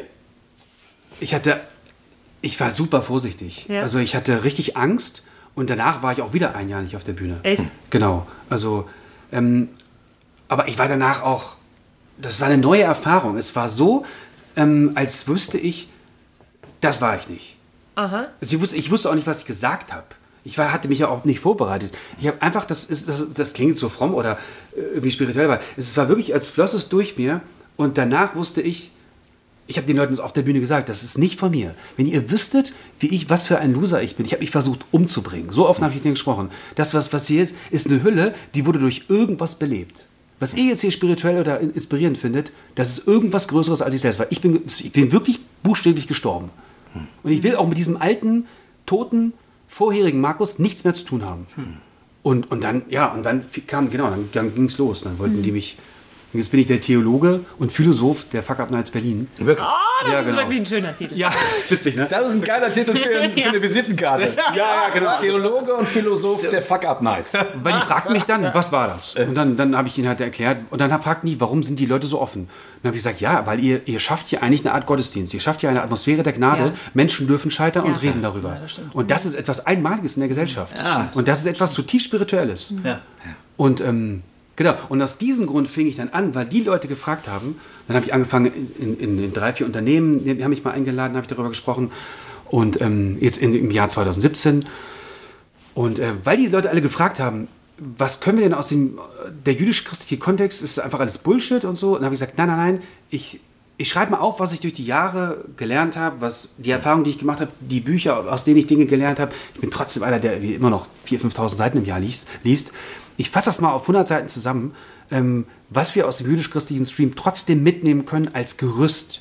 Weil, die, weil ich sage ja nicht, ihr müsst Buddhist werden oder sonst was. Oder, äh, weil, aber es gibt und der westliche Kontext ist vom jüdisch-christlichen Stream beeinflusst, ist die Grundlage unserer Demokratie und so weiter. Und das kann uns einige Stützen geben in dieser Beziehung mit dem Flow. Und so habe ich das eigentlich geschrieben für, für, für Nicht-Christen in Anführungsstrichen. Ähm, und dann fing das halt an, Leute zu lesen, die sich Postchristen nennen. Ja. So, die halt sagen, so, ich bin rausgeflogen aus meiner Gemeinde und jetzt lese ich, landet sowas in der Hand. Das war ja nur ein Magazin, was ich daraus gehört habe. Jetzt mache ich erst ein Buch daraus und gucken, ob es ein Verlag veröffentlicht. Äh, wahrscheinlich muss ich über meine eigene Website verkaufen. Aber jetzt äh, melden sich halt Leute äh, und das war, das war letztes Jahr, fing das an. Junge Pastoren melden sich. Ich habe das von einem gekriegt, gelesen, habe mit meinem Pastor an, angefangen zu diskutieren über das, was du in Deko Dekonstruktion schreibst und äh, ich wurde entlassen. Und so, was? Äh, Schreibt, schreibt er mir äh, per E-Mail, wow, das tut mir total leid für dich. Äh, ja, okay, dann treffen wir uns mal. Und dann wurden das vier, fünf Leute und dann bin ich mit den wandern gegangen, habe mir deren Geschichten angehört und dann dachte ich so, ich war ja fünf Jahre aus der Subkultur raus, aus der evangelikalen. Ich wusste gar nicht mehr, was da abgeht. Und jetzt werden junge Pastoren rausgeworfen, weil sie Deine Bücher lesen. Genau. Und da dachte ich, oh, das tut mir wahnsinnig leid. Und jetzt, deswegen bin ich jetzt überlegen, wie fange ich die auf? Deswegen Ja. habe ich ja auch einen Podcast angefangen oder im Januar mache ich ja so ein Treffen. Wer hat Interesse, die aufzufangen? Weil die tun mir so leid. Ja. Und jetzt sind die Leute, die sind voll offen da, die, diese, diese, diese Fuck-Up-Gemeinde, die halt sagen, oh, wir wollen mehr von dir wissen und wir kommen und bezahlen Eintritt dafür. Und jetzt docken sich halt ehemalige, teilweise Jugendpastoren an. Ich als MC ordne an, dass wir da am Schluss nochmal Abkündigungen machen. Dann kannst du sagen, wo die alle anrufen dürfen, die gefeuert werden, weil sie deine Bücher lesen. Ne? Ja, und das- ja. Das machen wir am Schluss nochmal. Und so, und so kam ich jetzt in diesem Jahr drauf, wo ich letztes Jahr eigentlich war, ich war, ich war, also ich durfte, ich war witzigerweise Geschäftsführer von einer Firma, die Mikrohäuser herstellt. Und das war auch spannend. Was stellt ihr? Mikrohäuser. Mikrohäuser, Häuser. Ne? diese kleinen Häuser, dieses, die man so auf Wagen stellen kann, so auf Anhänger oder Ah, so. dieses Modell von Downsizing. Wie können wir mit möglichst wenig wohnen, also um die Nachhaltigkeit So was macht man, wenn man in Berlin ist, ne? Ja, genau. Weil Und ich so wollte das auch, ja, ich wollte, ich habe Vorträge für die gehalten und dann fand er das interessant und dann war ich Geschäftsführerassistent und dann habe ich das mitentwickelt, weil ich Architektur einfach spannend finde und da habe ich ein paar Bücher quer gelesen. Ich liebe das, mich in neue Dinge reinzugeben und dann meinten die, genau, dann, ist, dann war ich da irgendwie ruckzuck CEO, war aber nur für ein paar Monate, weil ich dann Anfang des Jahres ähm, diese Anrufe kamen und dann wusste ich, oh, es würde mal etwas rufen nach, du bist doch irgendwie ein spiritueller Leiter. Weil die tat mir dann so leid. Bist wenn doch ein Pastor eigentlich, ne? irgendwie ja.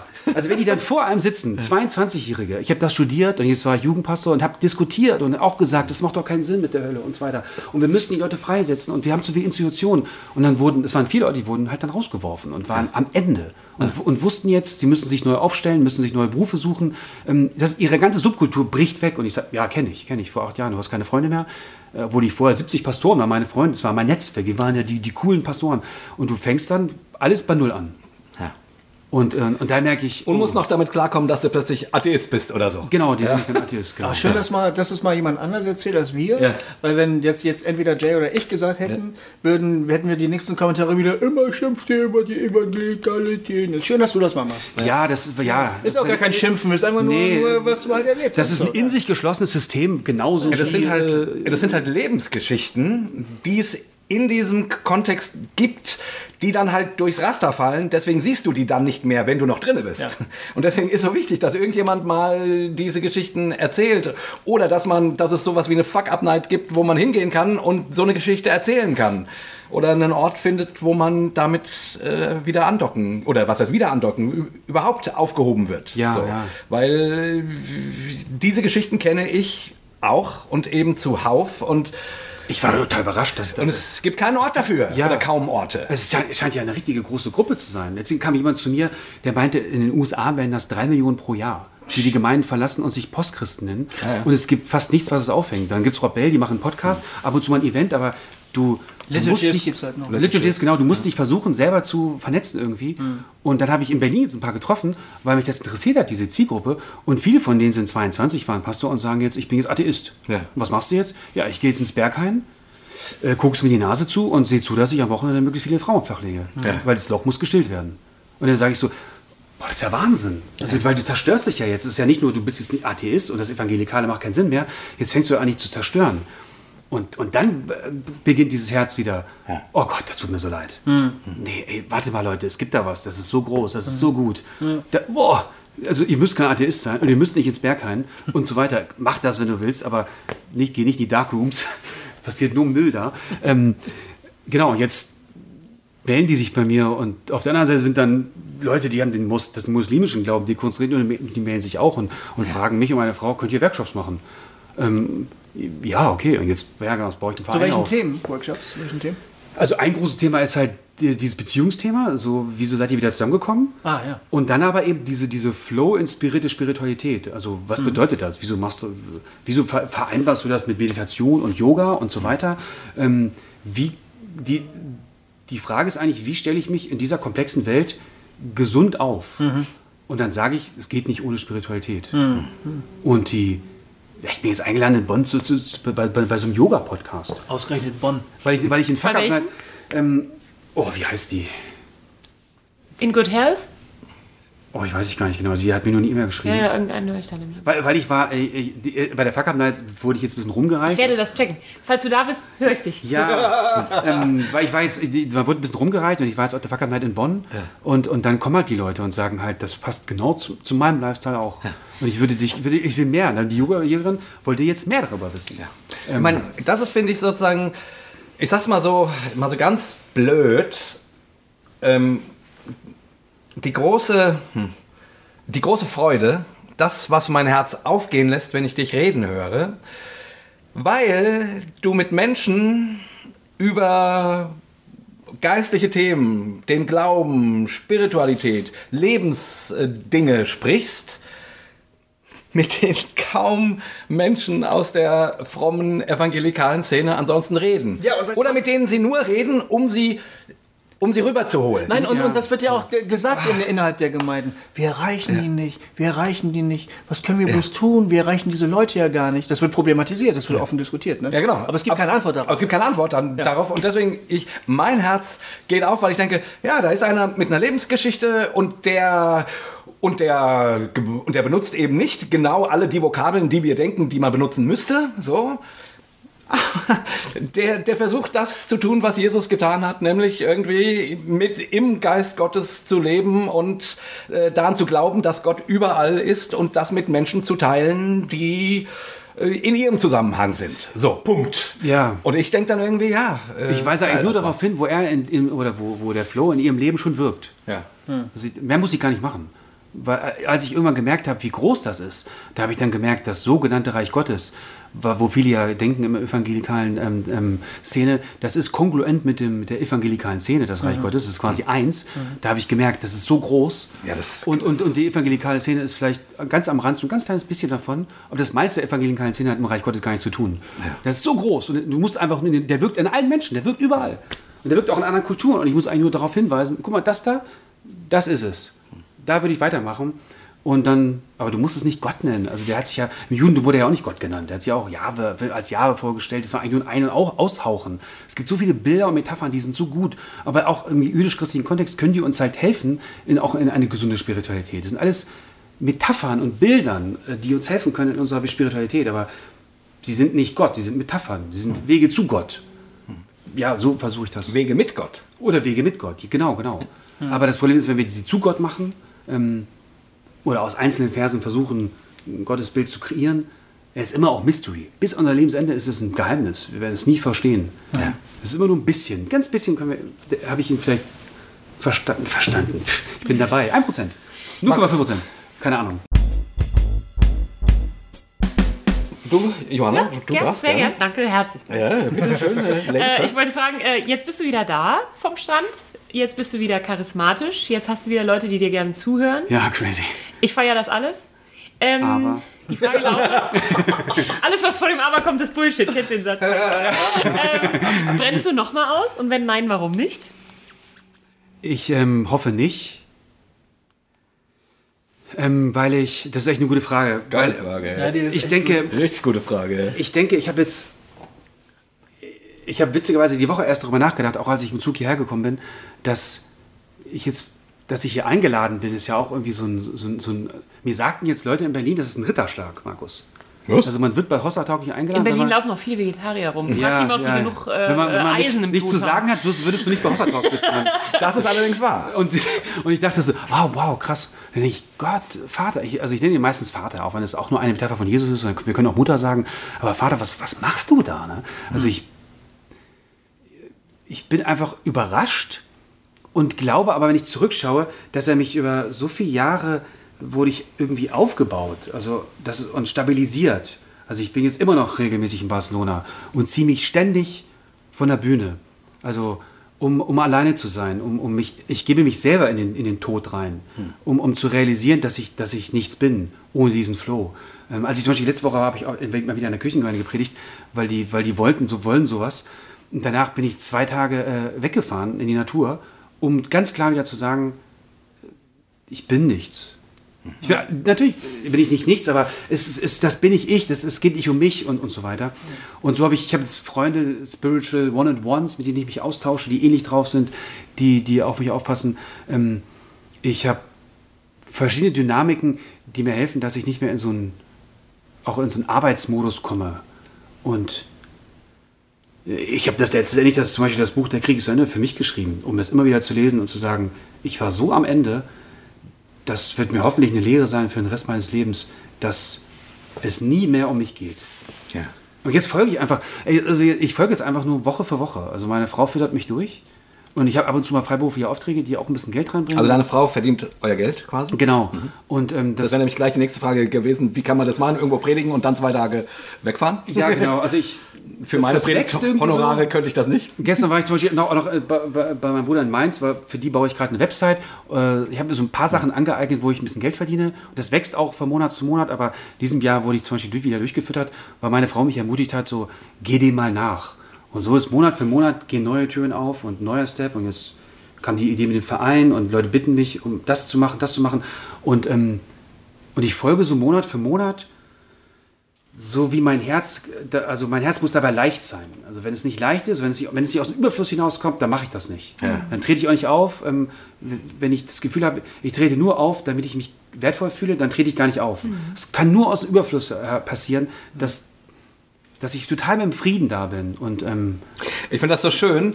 äh, Das knüpft eigentlich auch ganz gut von an unseren letzten Talk an, was wir, Wahnsinnig viel knüpft Äh, an den letzten ja. Folgen. Das ist wirklich abgefahren. was wir da Ja, Total toll. Total toll. so auch besprochen hatten, nämlich dieses, am Schluss hatte ich das so gesagt, dieses, dieses Hamsterrad, was man in der Kirche so schnell hat. Gar nicht bös gemeint, sondern äh, es gibt doch jede Woche einen Gottesdienst und der muss laufen und dafür müssen Leute Musik machen und irgendjemand muss eine Predigt schreiben und irgendwie, und das muss, und dieses, wie gesagt, Hamsterrad klingt so böse, ich meine es gar nicht so, aber das ist so ein sich selbst erfüllende Prophezeiung irgendwie. Das muss alles am Laufen gehalten werden. Und äh, ich fand das mal so geil. Äh, ich habe mal mit der Christina Brudereck gesprochen und die hat mir so von ihrer Gemeinde Emotion in Essen erzählt und so. Und die hat gesagt, bei uns gibt es nur Sachen, wo Leute Bock drauf haben. Wenn Oh, wow, irgendjemand, vorbildlich, wenn ja. irgendjemand keinen Bock, also wenn jemand keinen Bock hat, am Sonntag Musik zu machen, gibt es keine Musik. Oh, das ist konsequent. Wenn jemand, äh, wenn wir irgendwie denken, oh, Kinder, wir brauchen Kinderarbeit ähm, ähm, und es gibt niemanden, der darauf Bock hat, dann haben wir halt keine Kinderarbeit. So, und mir ist schon klar, also das ist wahrscheinlich auch ein bisschen mehr Realität, als es dann tatsächlich, äh, also ein bisschen mehr Vision, als es Realität ist, nehme ich an, ist klar, aber von der Ausrichtung finde ich es an sich gut. Das Problem ist, wenn du dann Familien kommen hast, äh, ne, die kommen jede Woche zu dir und da wäre ein Kinderdienst äh, fantastisch, Ja, ja, klar. dann fängst du an irgendwie zu sagen, ja, wir brauchen Leute, die das machen, könnt nicht mal und so weiter. So. Und dann fängst du an und dann fangen diese subtilen Druckmechanismen an. Ja. Weil zumindest wenn was regelmäßig ist, Ja, ist das, es läuft nur, wenn jemand Bock hat, nicht mehr so leicht. Also das ist dieses, ähm, ähm, die beiden Seiten der Medaille irgendwie. Ich finde nur von der eigentlichen Ausrichtung wäre es doch toll, sagen wir mal so, wenn wir 70 Prozent unseres Glaubenslebens, unseres Kirchenlebens Ah, da macht er wieder einen Prozent. oder, oder 60 Prozent von mir aus auch nur, aber wenigstens ein bisschen mehr als 50 Prozent äh, so gestalten könnten, ähm, wenn keiner Bock drauf hat, dann passiert es nicht. Das fände ich irgendwie geil. Ich bin das jetzt auch am Üben. Ne? Also ich komme ja jetzt so irgendwie zurück und ich bin das jetzt am Üben. Was bedeutet das? Als erstes muss ich halt verstehen, dass, dass dieser Flow in der Welt am Wirken ist. Ja. Überall schon.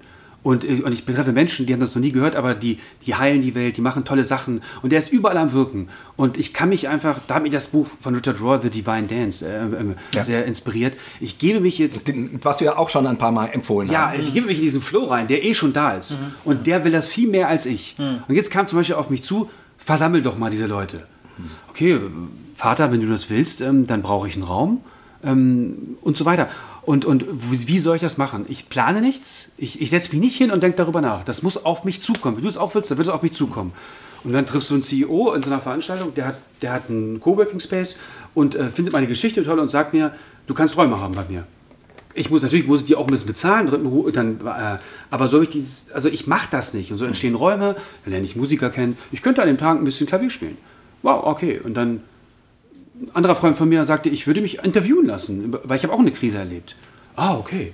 Und so entwickelt sich ein Programm und dann sage ich, ja gut, dann machen wir was. Und ob an dem Tag 100 kommen oder 10, ist mir eigentlich egal. Also ich, ich versuche mich nicht mehr zu definieren über den Erfolg. Sind das diese ABC-Dinge da uns, oder? Nee, das sind, die habe ich angefangen, ähm, weil ich, ähm, das ist auch eine Veranstaltungsreihe, das ist eine Veranstaltungsreihe, die, ich- auch in Berlin mache, ähm, seit ein paar Monaten, weil ich war in einem Klamottenladen, die machen so faire, also fair, fair, also faire Klamotten aus, sie sammeln Plastikmüll im Meer und machen daraus einen Faden und daraus machen sie Klamotten. Cool. Zum Beispiel mein Rucksack ist auch von denen, also mein Rucksäcke, Jacken und so.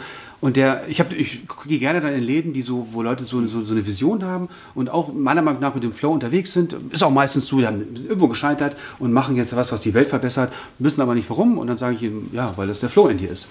Und, ähm, und er meint, ich frage ihn, dann läuft's. Und er meinte, nö. Dann mache ich, naja, du musst halt über- darüber nachdenken, dass dieses Retail-Konzept, äh, ich habe einen Laden und die Leute kommen rein, das ist halt, das ist halt äh, 90er, es funktioniert nicht. Heute verkaufst du, weil du eine Community baust. Und eine Community baust du, indem du hier Events machst. Du hast einen guten Laden, lass uns Events machen. Hey, was soll ich da machen? Ich habe gesagt, gut, dann mache ich einen Talk über äh, Nachhaltigkeit und ich bringe, ich besorge einen, einen Musiker. Und dann kommen wir hier rein, du gibst uns den Raum und ähm, ich gucke, ob ich einen Sponsor finde und dann machen wir das. Und jetzt machen wir das nächste Woche zum dritten Mal und jetzt ist sein Laden voll mit Leuten und haben eine Stiftung gefunden, die uns dann, die uns da ein paar hundert Euro gibt für. Und, ähm, und dann spreche ich da äh, über Du bist so über den geil. Flow. Und da sitzen da, das ist auch, auch so eine Buddhistin, ja, hi, ich bin Buddhistin. Was du gesagt hast, das berührt mich von ganzem Herzen. Und, äh, aber ich bin Buddhistin. Ja, macht doch nichts. Ist doch gut. Ne? Äh, Genau, und dann. Und das andere ist aber, genau, das, das habe ich jetzt, the Post, oder the, the, the, äh, ich, das soll im Januar sein, the Post-Christians, habe ich es mal genannt. 19. Januar, ne? Ja, jetzt haben sich aber Leute beschwert, so, oh Mann, ich will aber nicht Post-Christian. Habe ich gesagt, okay, dann leck mich doch am Arsch.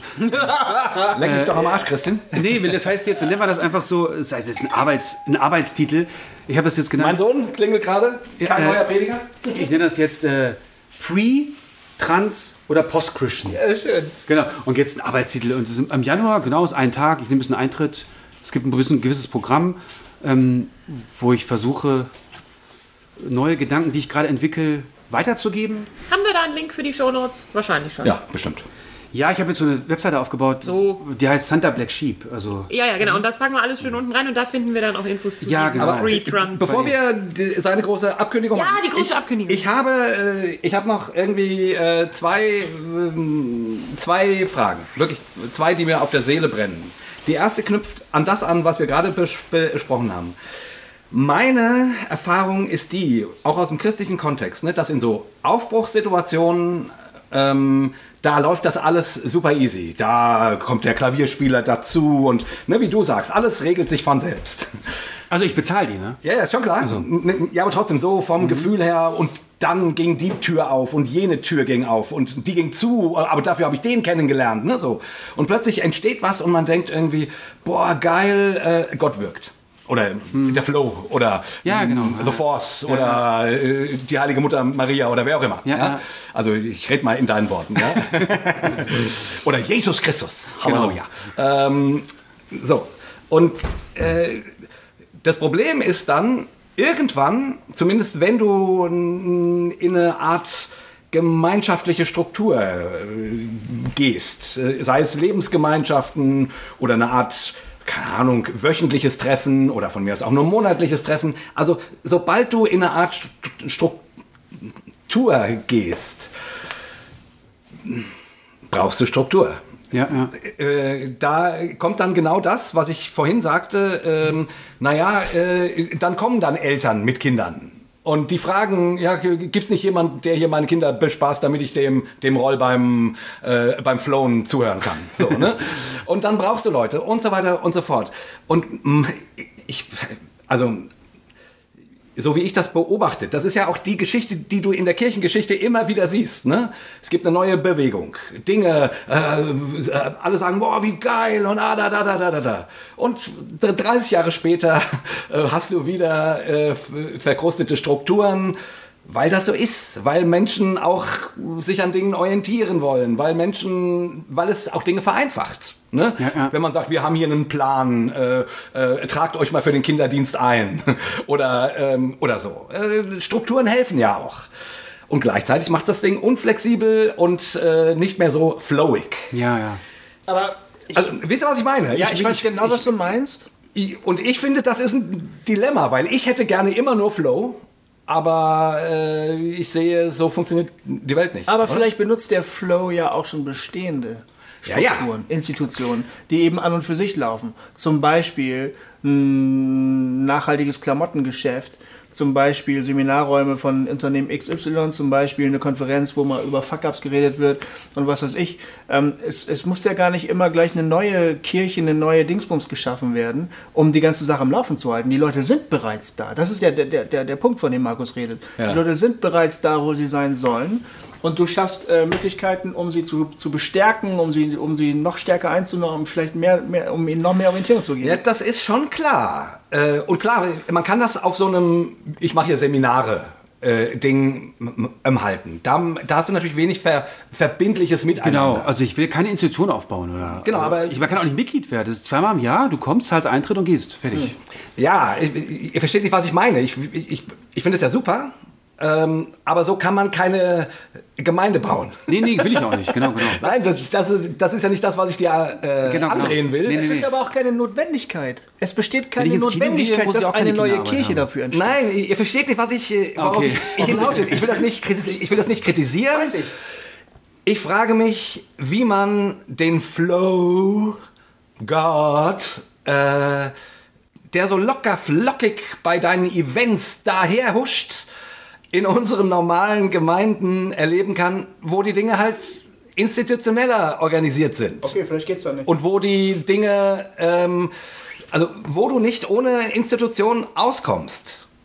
So, das ist meine Frage. Ich will, ich will, ich, Verstehe, ich, verstehe, ich, ja, ja, Ich finde das ja super. Verstehe. Ich, ich frage mich nur, naja, wie, wie soll eine Gemeindebewegung aus, also so kann man keine Gemeinde bauen. Das geht nicht. Will doch keiner.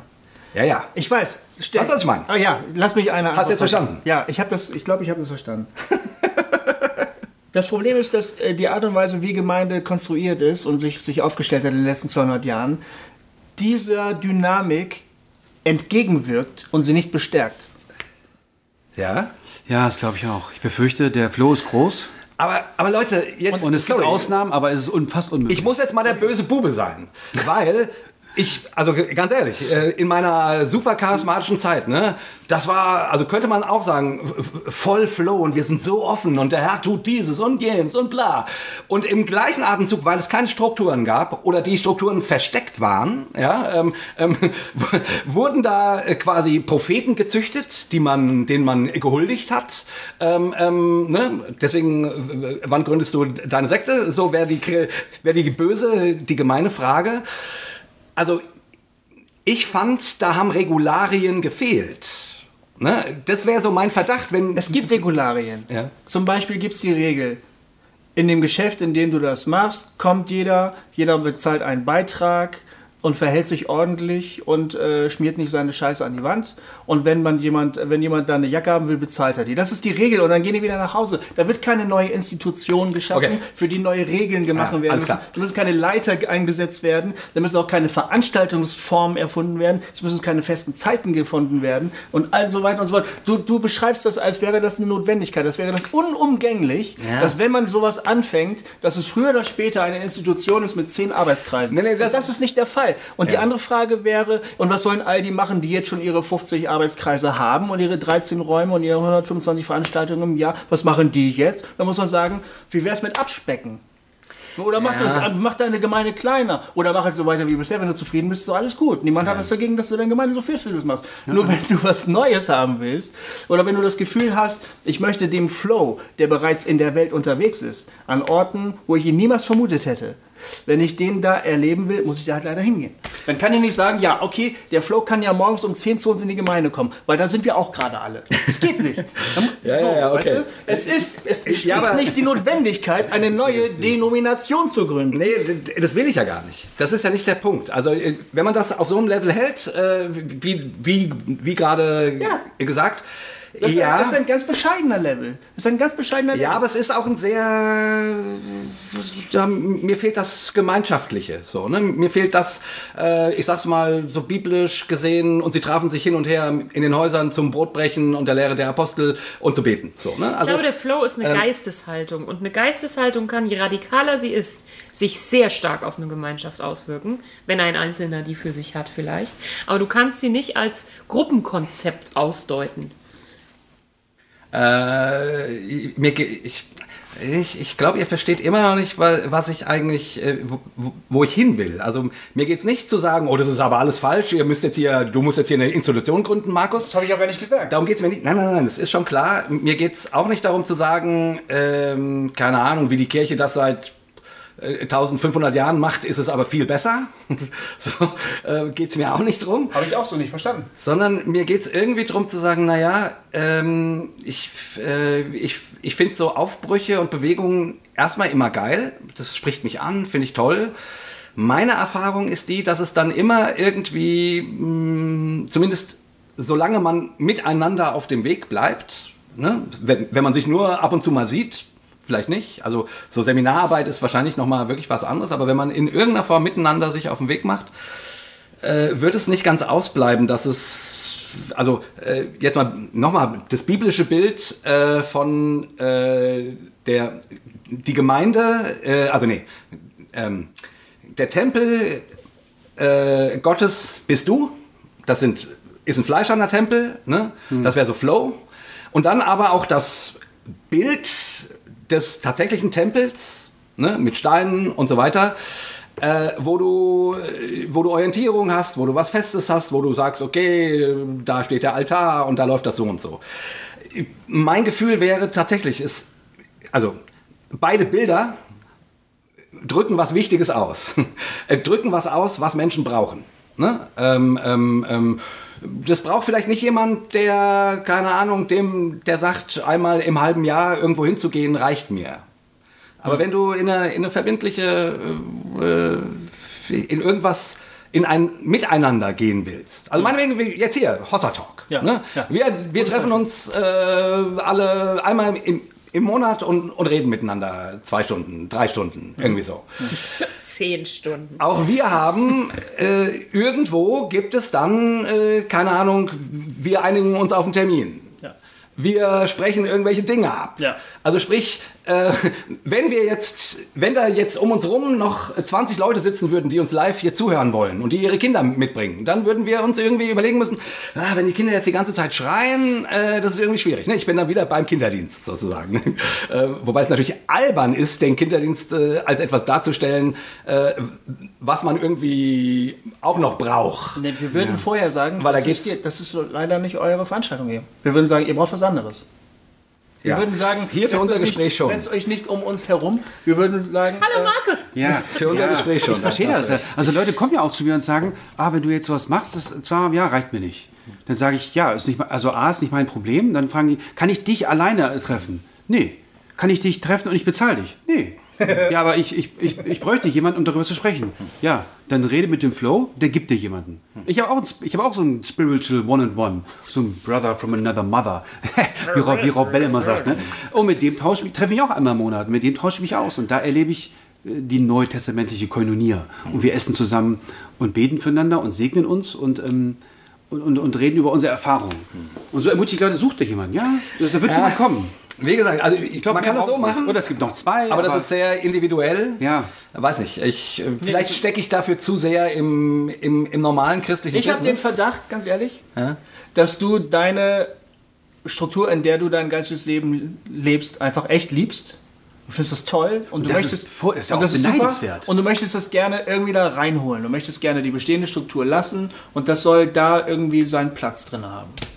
Und du bist einfach mit der Antwort nicht zufrieden, dass es möglicherweise nicht eine große Struktur gibt, sondern viele, viele kleine Mikrostrukturen, die entsprechend äh, flexibel sind, um sich dem dann anzupassen. Und Nee, damit bin ich an sich schon zufrieden. Ich bin, ich frage mich nur sozusagen, was heißt das in zehn Jahren? Oder was heißt das für das Bestehende, wo wir jetzt so drinne sind? Ne? Also, und du hast natürlich recht, man kann äh, den Flow in Afrika werde ich nur äh, sehen, wenn ich nach Afrika fahre. Und wenn man immer nur in der Gemeinde hocken bleibt und sagt, ja, der Flow soll gefälligst zu uns kommen, also der Satz ist schon gut, der ist schon richtig. Und trotzdem kann man nicht erwarten, dass jeder Mensch nach Afrika fährt, um den Flow in Afrika zu sehen. Nein, sondern du sollst den Flow in deinem eigenen Leben entdecken. Ja, ich, ich versuche jetzt ja, ja nur aufzugreifen, sozusagen, dass du. Ja, ich. Vielleicht, ah, vielleicht versuchst du dir ja gerade fremde Köpfe zu zerbrechen. Also im Prinzip geht es um dein Leben und um deine Form des Glaubens. nee, Ja, ja, ich glaube auch, dass, dass, dass, dass es so individuell ist, wie du, wie du sagtest. Wie war der Name nochmal? Eine Geisteshaltung, Johanna. Ja, genau. Johanna. Eine, Geistes Geil. eine Geisteshaltung, sorry. Wie war dein Name nochmal? Geisteshaltung. Genau, eine Ge also, ich habe zum Beispiel das, Geisteshaltung. das, Beispiel von, äh, von, von, von letzten Event, ich mache ja auch diese monatlichen, in diesem Klamottenladen, ABC, da sitzt äh, äh, eine Buddhistin, die macht so Yoga, die, die macht Yoga, was ja aus, eigentlich aus dem Hinduismus kommt, witzigerweise. Äh, äh, und sie kommt dann zu mir und sagt, finde ich super, dieses Flow-Zeug bringe ich in meine Yogastunden rein und ich werde die Leute jetzt aufrufen, die sollen sich dem Flow öffnen. Und da wird irgendwas passieren, super. Dann nimmt die das mit und verteilt das. Und ich glaube, das erste Christentum, was da nicht so hieß, hat sie auch so verteilt. In demselben ABC sitzt ein Pastor einer Gemeinde in Berlin. Und der sagt für sich, ich habe mit, ihm, äh, äh, hab mit ihm gesprochen, ja, für mich bedeutet das, ich, das war, fand ich ja total krass, ich, ich muss lernen, weniger Kontrolle auszuüben. Und so das ist jetzt sein Kapitel erstmal.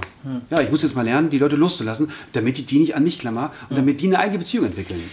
Ja, ich und glaub, so entstehen so, Nee, wohin das führt, keine Ahnung. Also jeder geht mit seinem, mit seinem. Also nochmal, Markus, Ja. ne? mir geht es überhaupt nicht darum, dich jetzt in irgendeine Struktur reinzupressen oder Nee. zu sagen, das muss man so und so machen. Gar nicht, sondern mir geht es um, um die Frage, die wir uns hier ja stellen. Ich, ich bin einfach nicht alleine auf der Welt. Ne? Ähm, ich bin in Bestehendem. Ähm, Menschen, die uns zuhören, sind in Bestehendem und nicht jeder hat die Freiheit sozusagen, das so zu machen, wie du das machst. Man, gut, vielleicht könnte man das machen. Ich, ich glaube, unsere Hörer werden da ziemlich drauf abfahren. Äh, und ich. nicht alle. Ja, gut, aber, Aber viele. aber viele, die werden das geil finden. Aber ist mir auch ehrlich gesagt egal, wie ihr das findet. Ich finde es cool. Also, weißt du, ich glaube, eine Möglichkeit wäre, wenn ich jetzt so ein Gemeinechrist bin. Aber ich bin unzufrieden damit. Ich bin unzufrieden. Du hast einfach deine als Antwort nicht darauf hin, dass du noch eine zweite Frage hattest. Oh nein. Und dass ich in fünf Minuten nach Hause fahre. Oh, das, ja, wir müssen Vielleicht werden es auch sechs. Wir müssen ehrlich gesagt aufhören. Jay, ich entbinde dich von dieser Not in meiner Rolle als MC, streiche deine letzte Frage und äh, fordere uns alle zu einem dreifachen Hossa rauf. Nicht bevor wir die Abkündigung gemacht haben. ja. Schade, die letzte Frage wäre noch wichtig gewesen. Ja. Also. Oh. Natürlich wäre sie das. Sag an. Weil es wäre Deine Website gewesen. heißt?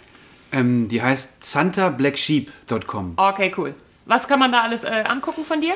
Da kann man Bücher kaufen. Stehen da die zwei Events, die du pro Jahr gibst? Genau, die Events stehen da und äh, ich habe auch einen Podcast angefangen. Wie heißt der? Der heißt Udo, unter der Oberfläche. Und den finden wir auch auf Genau, santablacksheep.com. genau. Und bei dem Udo-Podcast äh, kann man zumindest äh, ein, Kon ein, ein äh, also da geht es um diesen Konst Dekonstruktions... Genau, die ersten fünf sind über Dekonstruktion. Genau. Jetzt habe ich eine neue äh, Reihe angefangen, die heißt Self-Care. Ähm, genau, wie entwickle ich mich? Mhm. Genau, da habe ich jetzt mal angefangen.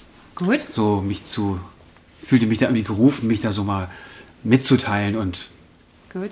Markus, vielen Dank, dass du bei uns Ja, warst. vielen das war Dank. super spannend. Ich habe Oh, das sehr vielen Dank. genossen, Vielen, was du vielen alles Dank. erzählt hast. danke für die Einladung. Das, äh, Ritterschlag, ist für mich Berlin. auch, ja, ist für mich auch interessant, dass ich jetzt plötzlich das so öffentlich mache und habe ich gar nicht geplant. Kühlschrank ist offen. Was piept?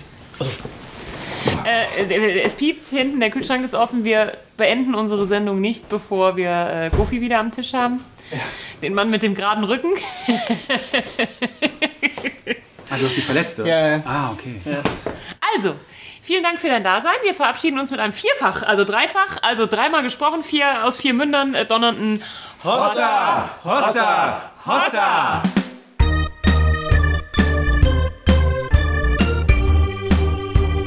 Hossa Talk! Jay, Johanna und Goofy erklären die Welt.